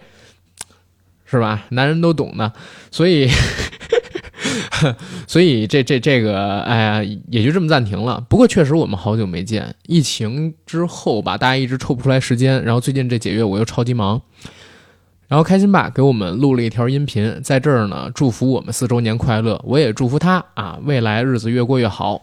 他家的两个小宝贝儿呢，也快快乐乐的成长，然后跟嫂子感情越来越好啊！千万记住啊，别让嫂子听这期节目。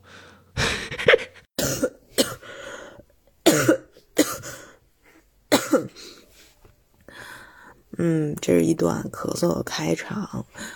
呃，这个我是硬核电台的硬核听众，呃，就是跟硬核电台相识的经过，是因为看到硬核电台在直播。然后我就进去听了，就跟主播连线，完了主播就安慰了当时呃嘤嘤嘤的我，然后呃我对硬核电台最深的一期节印象最深的一期节目是那个不能说的秘密，嗯，笑点，嗯。呃，笑点是这个，呃，应该是国庆档电影吧之类的，啊，然后祝硬核电台越来越硬，越来越和，嗯，啾咪 啊，啾咪啊！大家现在听到的这个声音呢，是来自于时代姐妹花中国偶像女子天团里边的时代姐妹啊，没有花儿。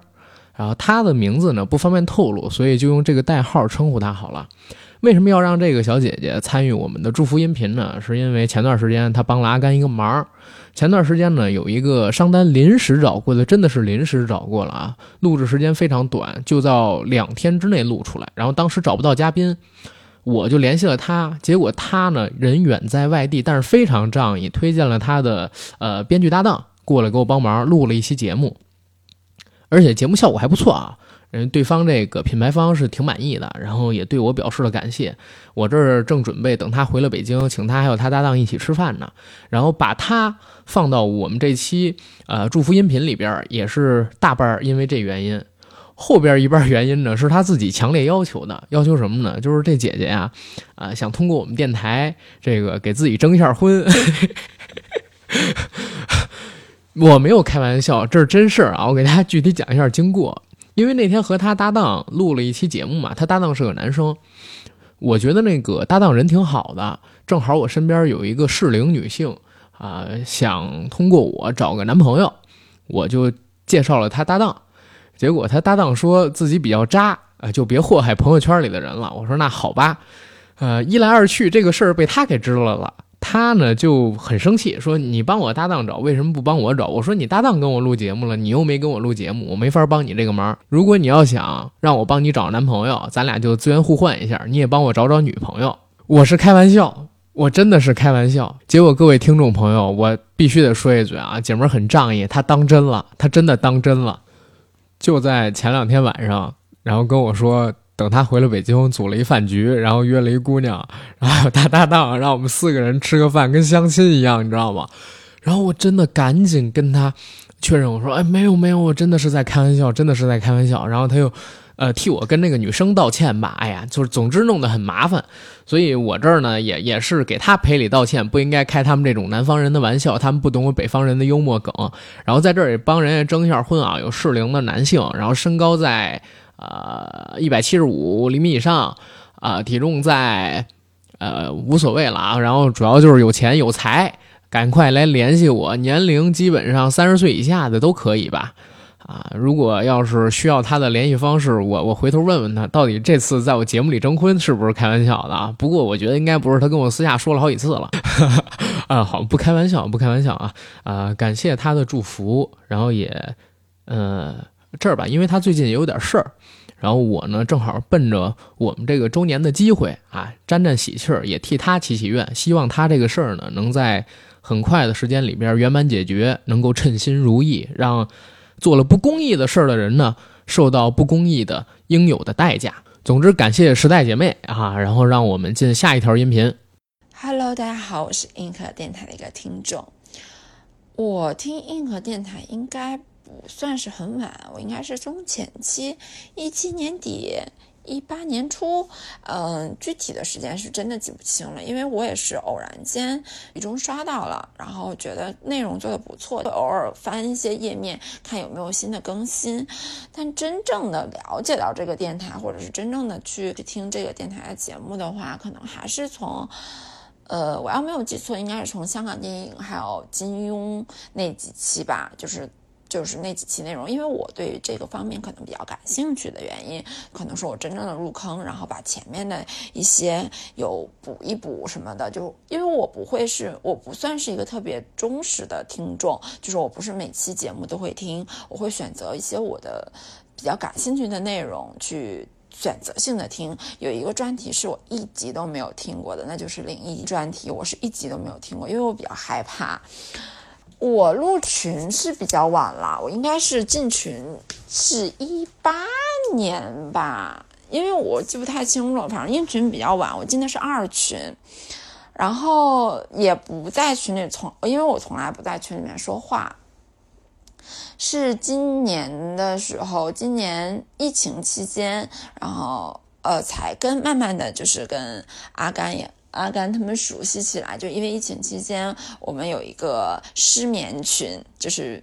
就是晚上的时候，就是那段时间真的晚上睡不着觉，然后就一起建了一个失眠群，然后大家一起在里面可能说侃大山啊，就聊天，才慢慢的跟就是一些电台的小伙伴和阿甘熟悉起来，就是蛮聊得来的，因为嗯，他的一些就是我会觉得他的知识面很广吧，就涉猎面很广，我会觉得他跟他聊天会增加我自己的知识面吧。硬核电台做了四年了，我觉得其实他的成绩大都是大家有目共睹的。那我也祝硬核电台越来越好，那我也祝阿甘还有九哥越来越好。刚刚大家听到这位台北腔的女生呢，是来自东北的姚姐，姚姐。啊，不是姚姐，她名字里边有一个姚，然后也是咱们的听众朋友。别听她说话这么嗲，其实是个正经东北大妞，姑娘挺飒的。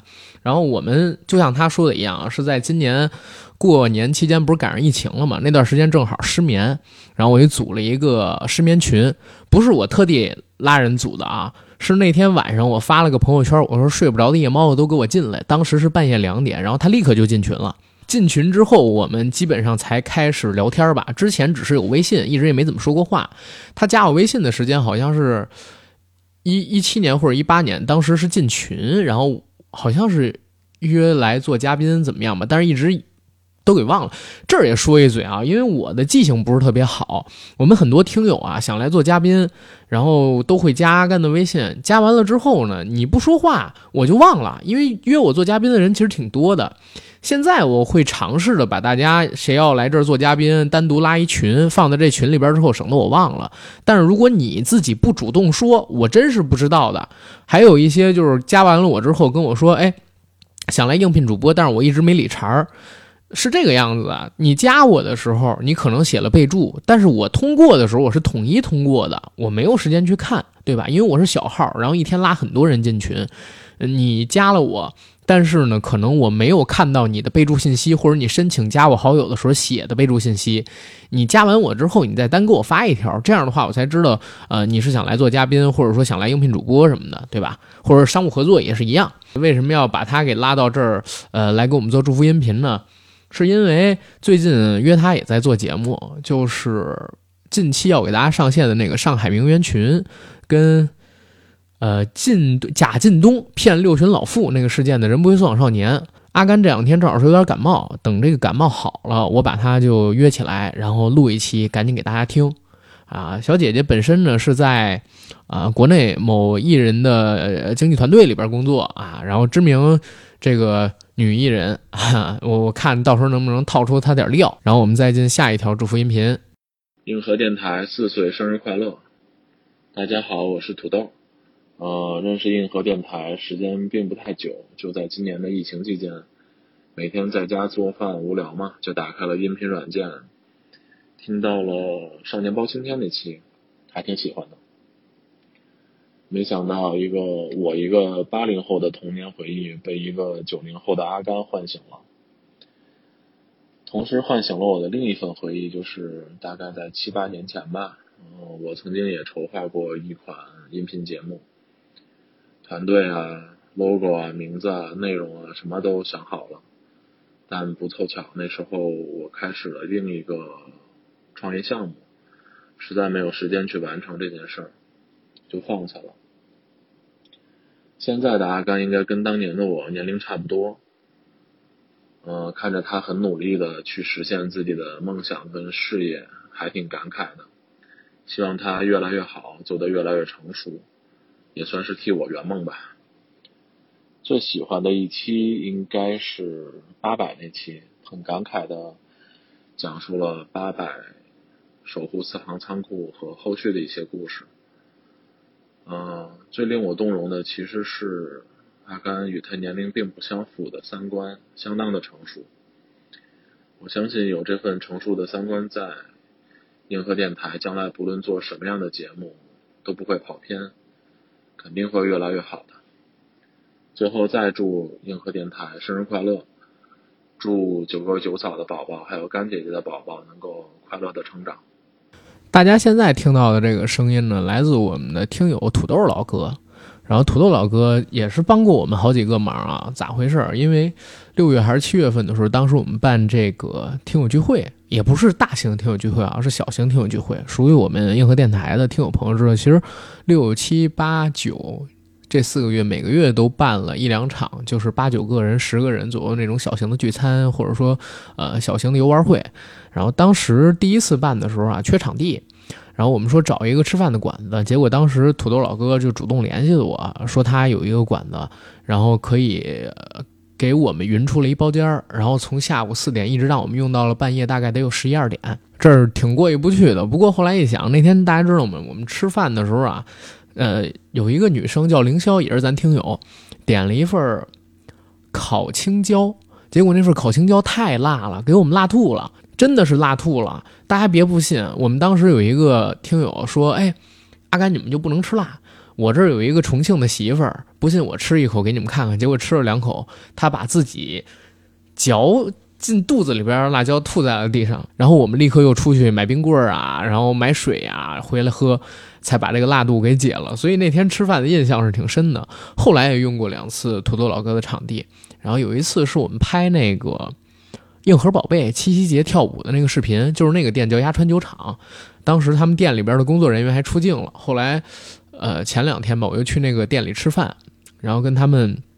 店员一起打了个招呼，然后让他们看了看那个视频，大家还挺开心啊、在这儿也感谢一下土豆老哥吧，然后也祝愿他能够跟阿甘一样，达到一个自己理想的体重啊，健身大业迅速完成，然后也祝他跟嫂子感情越来越好。我们再进下一条祝福音频。我是一八年开始听硬核电台，当时是闺蜜介绍给我，让我和她一起听。我们听完还会经常就节目的话题讨论一下。后来我就慢慢变成了节目的忠实听众，因为我的工作每天要画大量的插图或者界面，在频繁改设计稿、心情很差的时候，听一听节目，就会把自己从情绪中解救出来。我印象最深的一期节目是中国动画伤心往事。也是通过那期节目，才真正知道动画行业背后有很多不为人知的故事。还有一期讲校园霸凌的，其中阿甘提到自己为父亲打架的事情，听完也是非常感动。嗯，我非常喜欢阿甘的声音，每次听阿甘说话，脑海里总会有一幅画面，就是一个年轻的大男孩站在一大片耀眼的阳光下面。当然，我也非常喜欢九哥讲很多他们东北有趣的事情。希望阿甘和九哥继续带着态度做节目。硬核电台四周年快乐！我会继续支持你们的。大家现在听到的这个非常温柔的女声，是来自咱们远在他乡的听友啊，石榴。为什么要把石榴拽过呢？是这儿，呃这儿我其实说实话，我得跟石榴先道个歉啊。啊，请他给我做这个祝福音频呢，一个是对他表示感谢，因为他帮了我们。为啥帮了我们？我们硬核电台的小程序，大家知道，四月份的时候上了第一版，当时的问题是非常的多，然后我们就一直在筹划着要啊、更新小程序，做第二版出来。当时石榴是主动请缨，义务的帮我们做了一套新的 UI，很漂亮的 UI。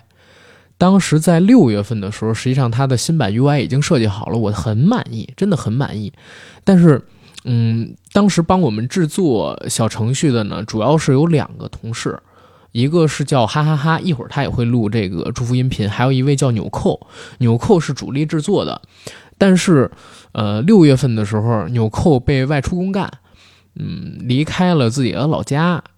到外边去做项目，因为他当时把小程序的源码留在家里那台电脑上，没有上传，所以虽然做好了 UI，虽然我们想到了小程序的改进方案，但是迟迟迟迟迟迟没有办法安排更新，这事儿一拖就拖到了七八九月吧，拖到了九月，结果到了九月之后，发现突然之间联系不上纽扣了。真的不知道出了什么样的情况，电话也联系不到，微信也联系不到，而且我还有他这个 B 站的好友，发现他整个九月份也没有登录 B 站，就在这么长一段时间里边，我们一直是跟他失联的状态，所以小程序根本就没有办法安排更新。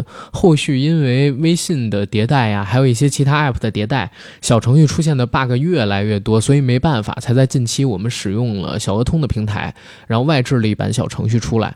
当然我我对那个纽扣没有任何怨言啊。因为纽扣几乎是相当于义务在帮我们的忙，只是我说实话，我现在挺担心他的，因为，呃，突然之间整个人就失联了，不知道他是不是遇到了什么样的问题。包括我跟哈哈，跟还有一位叫大猩猩的同学一起帮我们做小程序的朋友，然后我们都聊了，都联系不上纽扣，不知道他是不是遇到了什么意外，然后也希望，哎呀，他能够健康吧，希希望他能够平安。希望他能够平安，这个是最重要的，人没事就好。然后这儿呢也感谢嗯石榴小姐姐她的帮助，然后也感谢她的祝福，也祝愿她啊日子过得越来越好。然后我们再进下一位听友所带来的祝福音频。Hello，大家好，我是哈哈哈。首先感谢阿甘的邀请，为咱们硬核电台四周年录一段祝福的音频。因为我本人比较喜欢看一些电影，看一些综艺，看完之后就会去找一些影评。两年前接触了咱们硬核电台，感觉阿甘和九哥很多想法、很多理解都特别好，所以就一直一直在追咱们这个电台。我这边我特别喜欢《极限挑战》那一期，那一期我听了至少有十几遍，因为《极限挑战》也是我的一个快乐源泉。每次想到《极限挑战》，都会想到沙溢老师那句“金钟罩铁布衫，专克降龙十八掌”。好的，最后送上我的祝福，希望阿甘本人越来越帅，越来越有钱。希望咱们这个节目能越办越好，越有越来越多的听众。希望所有的听众都可以越来越幸福。哈哈，这个音质啊，确实是差的有点过分。这就是我刚才跟大家说到帮我们做小程序的呃工作人员哈哈哈啊，在这儿呢也感谢一下哈哈哈给我们过去几个月以来提供的帮助啊，也是一位非常热心的听友，对我们提出的任何需求几乎都是呃竭尽全力的，然后无微不至的。然后在这儿呢，嗯，哈哈跟我说他最喜欢我们的节目，或者说印象最深的那一期是《极限挑战》那一期，然后他听了得有十几遍，那一期我也觉得特别好，整体很欢乐。而且因为我自己也特喜欢《极限挑战》，所以他一喊出那个口号的时候，我当场就笑出来了。在剪辑之前，在录之前，他给我发过原音频，我在调整音量之前，我听到那一段，我整个人都笑崩了。金钟罩铁布衫儿，专克降龙十八掌。希望哈哈哈以后的日子啊，然后也能像沙溢老师那样，充满着欢乐，充满着正能量，然后给别人啊带来。开心的状态、情绪，然后也希望他的日子越过越红火，然后也承他吉言，希望我们硬核电台也能借着《极限挑战》这股东风越来越好。其实第一次听说要给阿甘录一段音频的时候，我是拒绝的，因为我不想让我录我就马上去录。第一呢，我要试一下，啊，因为我不愿意录完以后再加上一些特技上去。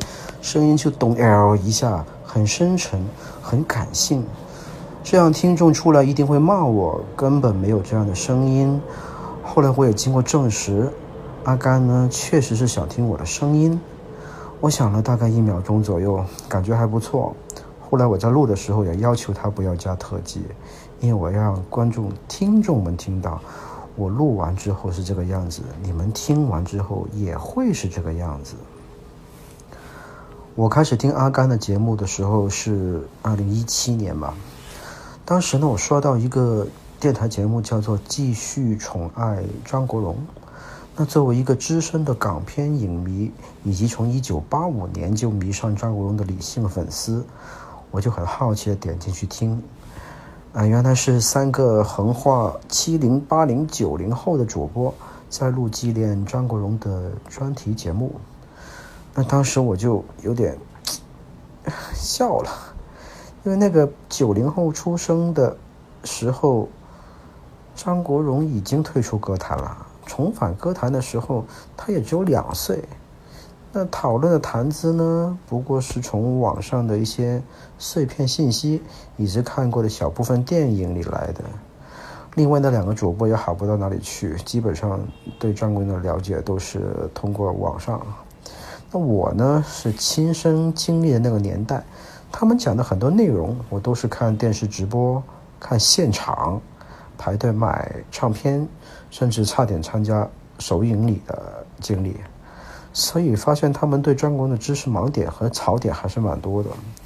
那我想，反正闲着就凑合听听，呃，这个为了追四月一号热点的张国荣节目，到底有多少的槽点？听下去之后，我慢慢会发现呢，虽然槽点多，但他们确实是非常尊敬和爱戴这位前辈艺人的，特别是主讲的九零后阿甘，让我突然觉得张国荣的粉丝后继有人了，让我这个资深的荣迷感觉有点老怀安慰。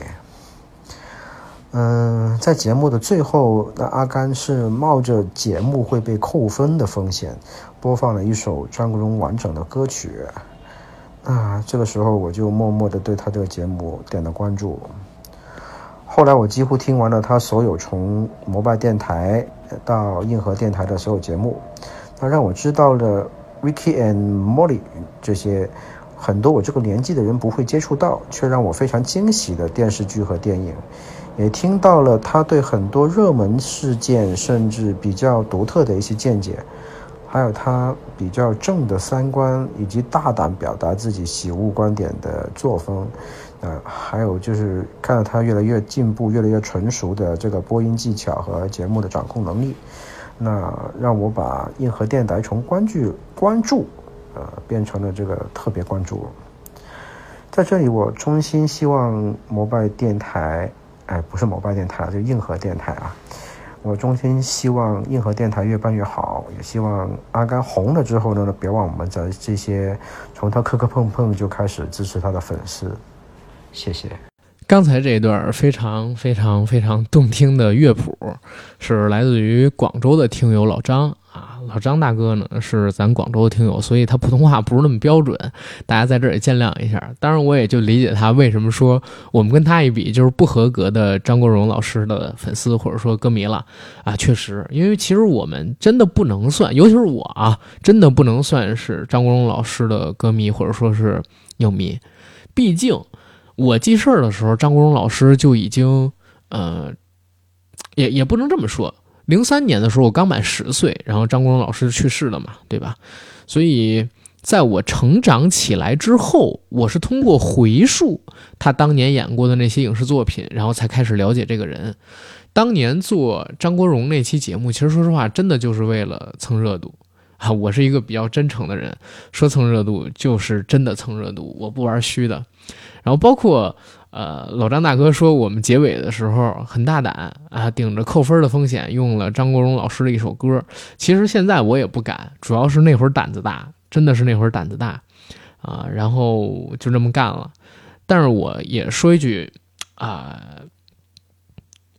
不能算矫情吧，或者说，呃，我认为还是比较真诚的一句话，就是我真的挺喜欢张国荣老师。所以做那么一期节目，除了蹭热度之外，我自己也挺满意的。虽然录的节目质量不太好，那会儿毕竟是早期，自己也没查太多的资料，然后大部分情况下也属于一个茫茫然不知自己说什么的状态，但是情感是真挚的。所以录完那期节目之后，哎呀，心里边还感动了一番，还跟我当时的女朋友，呃，在这个地铁上边打着电话聊节目里边提到的张国荣的那些事儿。所以老张大哥提到的那个点，其实也是对的，就是我们确实还蛮用心的，尤其是我自己觉得自己还是蛮用心的。呃，我们的节目过去几年里边呢，其实就是从不好，然后到做的还 OK，这样慢慢成长的一个过程。希望以后能越来越好。然后老张大哥在广州啊，也祝愿他日子过得越来越好。然后广州有没有什么土语能祝福的呀？嗯，可能可能我。粤语确实是不行，不会，呃，但是呢，心意到了就行。Hello，大家好，各位硬核电台的小伙伴们，大家好，我是建梅同学。硬核电台呢，现在已经四周年了，然后呢，我个人听硬核电台已经三年多了，无数个夜晚呢，是阿甘的声音陪伴着我入睡啊，因为这个入睡的那几期呢，不是很好听啊，当然了，更多的情况是我听完了以后。很兴奋，很亢奋，或者产生了共情，然后呢，又找不到类似的节目让我继续把这个情感续上。个人最喜欢的系列就是《人不往左伪少年》啊，好说反了是吧？人不猥琐枉少年啊！一个音频节目能做成现在这样，这么多人喜欢，并且呢，阿甘凭着一己之力去策划、去联络，很多东西都很不容易。同时啊，我是跟阿甘在线下聊过天儿我今年也录了两期节目嘛。阿甘是一个特别认真的人，我真的希望这个节目会越做越好。同时啊，如果节目当中有什么我能帮上忙、需要我能做的事情啊，我会不遗余力的去完成咱们这个硬核电台整个的一个使命。好了啊，感谢大家的收听，然后呢，也祝硬核电台有五周年、六周年、七周年啊，有一直办下去。谢谢大家。健美老哥人在外地，正在给他学生上课呢，回不了北京。要不然的话啊，前两天我们在线下见面录的时候，就应该把他给叫上了。然后他呢，其实大家知道吗？我们俩中间还有 beef。他刚刚跟我透露了一个消息，我是听这个音频才知道，他以前用小号就是攻击过我，我还把他小号给拉黑了。然后，但是他大号一直没露出来过，所以我不知道他是谁。直到他给我露这个音频的时候，我才知道哦，原来我们俩中间还有这段故事。不过也挺好，哎，如果开始有这段故事让我知道的话，我们俩可能也不会熟，也不会成朋友，也不会啊录中间那两期节目。因为我是一个挺小心眼的人，啊，不过在这真的很感谢健美老哥他的帮助，包括前两天我们录节目的时候，大家也听到来我们这儿录脱口秀那一期的李小晨儿啊，其实就是健美老哥的朋友，他俩都是学画画的，但是一个呢做导演，另外一个呢走上了健身的不归路，呃，也是挺有意思的人生经历。健美老哥跟我们聊了一期减脂，跟我们聊了一期街舞，其实大家都挺喜欢。呃，以后等他有时间，我们再约过来啊。尤其是过两天，现在想想都十月下旬了，对吧？呃，过段时间，等到阳历年前，我们还有可能会组织一场大型的聚餐吧。啊，到时候录点视频，让大家看看健美老哥到底长什么样。别的话就不多说了。然后我们进下一条祝福音频，然后也祝愿健美老哥他的事业呢越来越好啊！他现在也在创业，希望他能够早日收获自己想要达到的成绩。然后他最近也在做一个呃比较危险的事儿。前些日子他半夜给我发私信说的，呃，说自己在做一个比较危险的事儿。在这儿也劝他就是嗯，万事安全第一，正义或许会迟到，但他绝对不会不到。啊，坚持你自己啊，加油！嗨，大家好，我是星夜，对，就是那个每次线下都会出现、默默守护着阿甘的那个人。就那时候刚分手，才开始听电台，就靠着推荐转到了阿甘这边来，才发现了这个宝藏男孩。对我来说，印象记忆最深的当属是第十三期节目。虽然说那时候的硬核班长各项设备还不完善。阿甘本人能量也很低，但这也正是吸引我关注他的核心原因。同时期其他主播已经比较成熟了，阿甘确实本身也存在着这样或者那样的问题。不过这就是我自己呀，我是想要坚持的是，希望被他人认可，不甘心安于现状，努力并改变着。喂，阿甘，你不要抢我话筒好不好？马上就要说完了。接下来就是对硬核班长的祝福。所有你接触的人和你谈过的主题，我们把前者称为命运，后者称为阅历。他们在某一天足够丰富的时候，就会成为优秀。这里给硬核班长的主播这个宝藏男孩阿甘征婚哦！征你妹，做作，太做作了。那个呃，星夜，星夜是我们非常非常非常早期的时候就关注我们电台听友有多早，好像是我们当时才更新了第一期还是第二期的时候他就有听，然后是最早加我微信的几个听友之一，而且每一次线下活动他都去，而且不但每一次都去，还每一次都抢着加。所有人的微信全都加一遍。前些日子啊，不能说前些日子，去年年底，当时呢，有这个杭州，还有啊一些其他城市的听友来北京这边玩儿，我去接待了一番，然后星夜还把我姐的微信给加了，是属于一个很有意思的男孩。然后刚才这一段大家听着挺中二的，但是我挺受用。受用在哪儿？因为我知道星夜跟我们关系确实是很不错。然后呢，最后还帮阿甘征个婚是吧？谢谢他，谢谢他，谢谢他。然后也希望他啊早日脱单啊，日子越过越好。然后多余的话就不说了啊，回头的话就是你请我吃饭，咱俩好好的再聊一聊。因为最近可能请他请的比较多啊。我们接着来听下一条祝福音频，也是最后一条。大家好，我是云儿，硬核电台四周年了，作为硬核的老朋友，当然要来祝福一下。第一次听硬核电台是什么时候？哪一期节目不记得了？但是当时真的，一听就一发不可收拾。有多喜欢呢？基本上是听完了咱们每一期节目。之前硬核听友的几次出行，我都特别心动，但是各种原因没能去。三周年聚会的时候，我是第一次见到了阿甘以及咱们部分的听友。之后也有幸和大家参与了几次录制，相信很多老朋友们应该听过。呃，非常不成熟，得到了阿甘很多的帮助以及听友们的反馈，谢谢大家的包容。对我来说，印象最深的节目是和阿甘他们录制的时候，因为现场会有一些很有趣的反应，因为时长或者是尺度没有办法剪进去的梗都很有意思。到现在我都还记得我们学校的土家吊簪饼，因为，呃，一个是和阿甘他们吃过，还有一个就是那个著名的吊簪饼的梗。之后我每次路过学校门口那家店，我就会想到咱们硬核电台，想到和阿甘他们录节目的那段时间。硬核四周年了，就祝福硬核电台能够一直办下去，喜欢硬核电台的人越来越多。希望大家开心的时候听听硬核电台，不开心的时候也听听硬核电台。相信在你们人生的不同境遇和不同时间，听到咱们硬核电台，都会给大家带来很多有意思的想法和有趣的故事。云儿就远程给硬核电台比个心，爱你哦。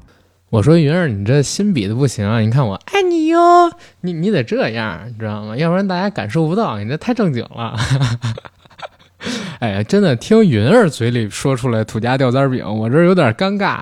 就是一个特别正经的播音腔，嘴里边说出特别没溜的这土家吊簪儿饼，哇，这么多字儿，有点让我难受啊。这个梗确实是我们最近这几年里边，我自己觉得最让我爆笑的一个梗。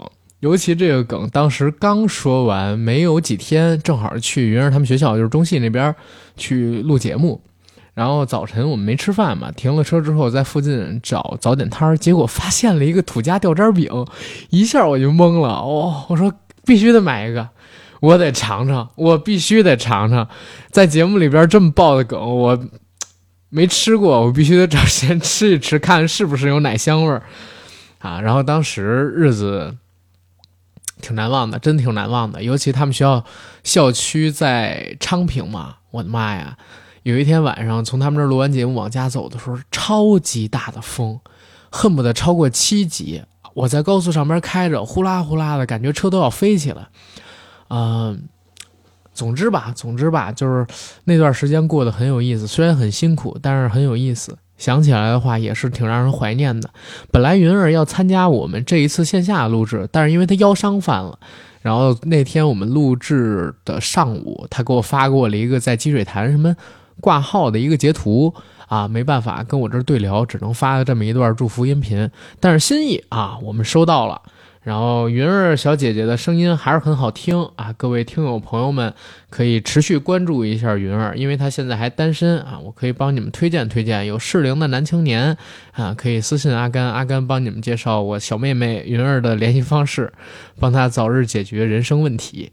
然后也祝愿他的生活越来越好，然后也承他吉言，我们硬核电台越来越好。然后我最后再打个样啊，替我们硬核电台爱你哟，送给大家。刚才大家听到的呢，就是我们这次呃硬核电台四周年阿甘收集到的听友祝福，然后还有我的解读，还有之前我们录制的线下的一些嘉宾和我对谈的内容，放在前半段了。呃，总之今年呢。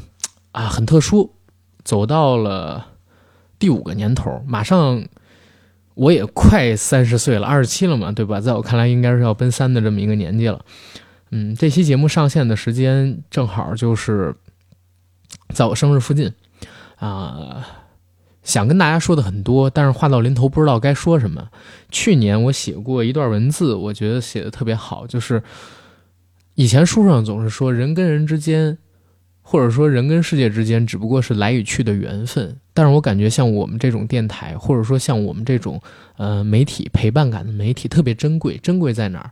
是因为我们在这个人与人、人与世界的缘分非常浅薄的空间里，用我的声音帮大家抓住了一些飞逝的时光，然后希望这些东西能陪伴大家更久，陪到啊、我我插着管儿啊哈喽大家好，欢迎收听我们这一期的硬核电台，我是主播阿甘，然后这个加群加 J C K E L Y G T 什么乱七八，希望能到那样一天，然后感谢大家，感谢大家。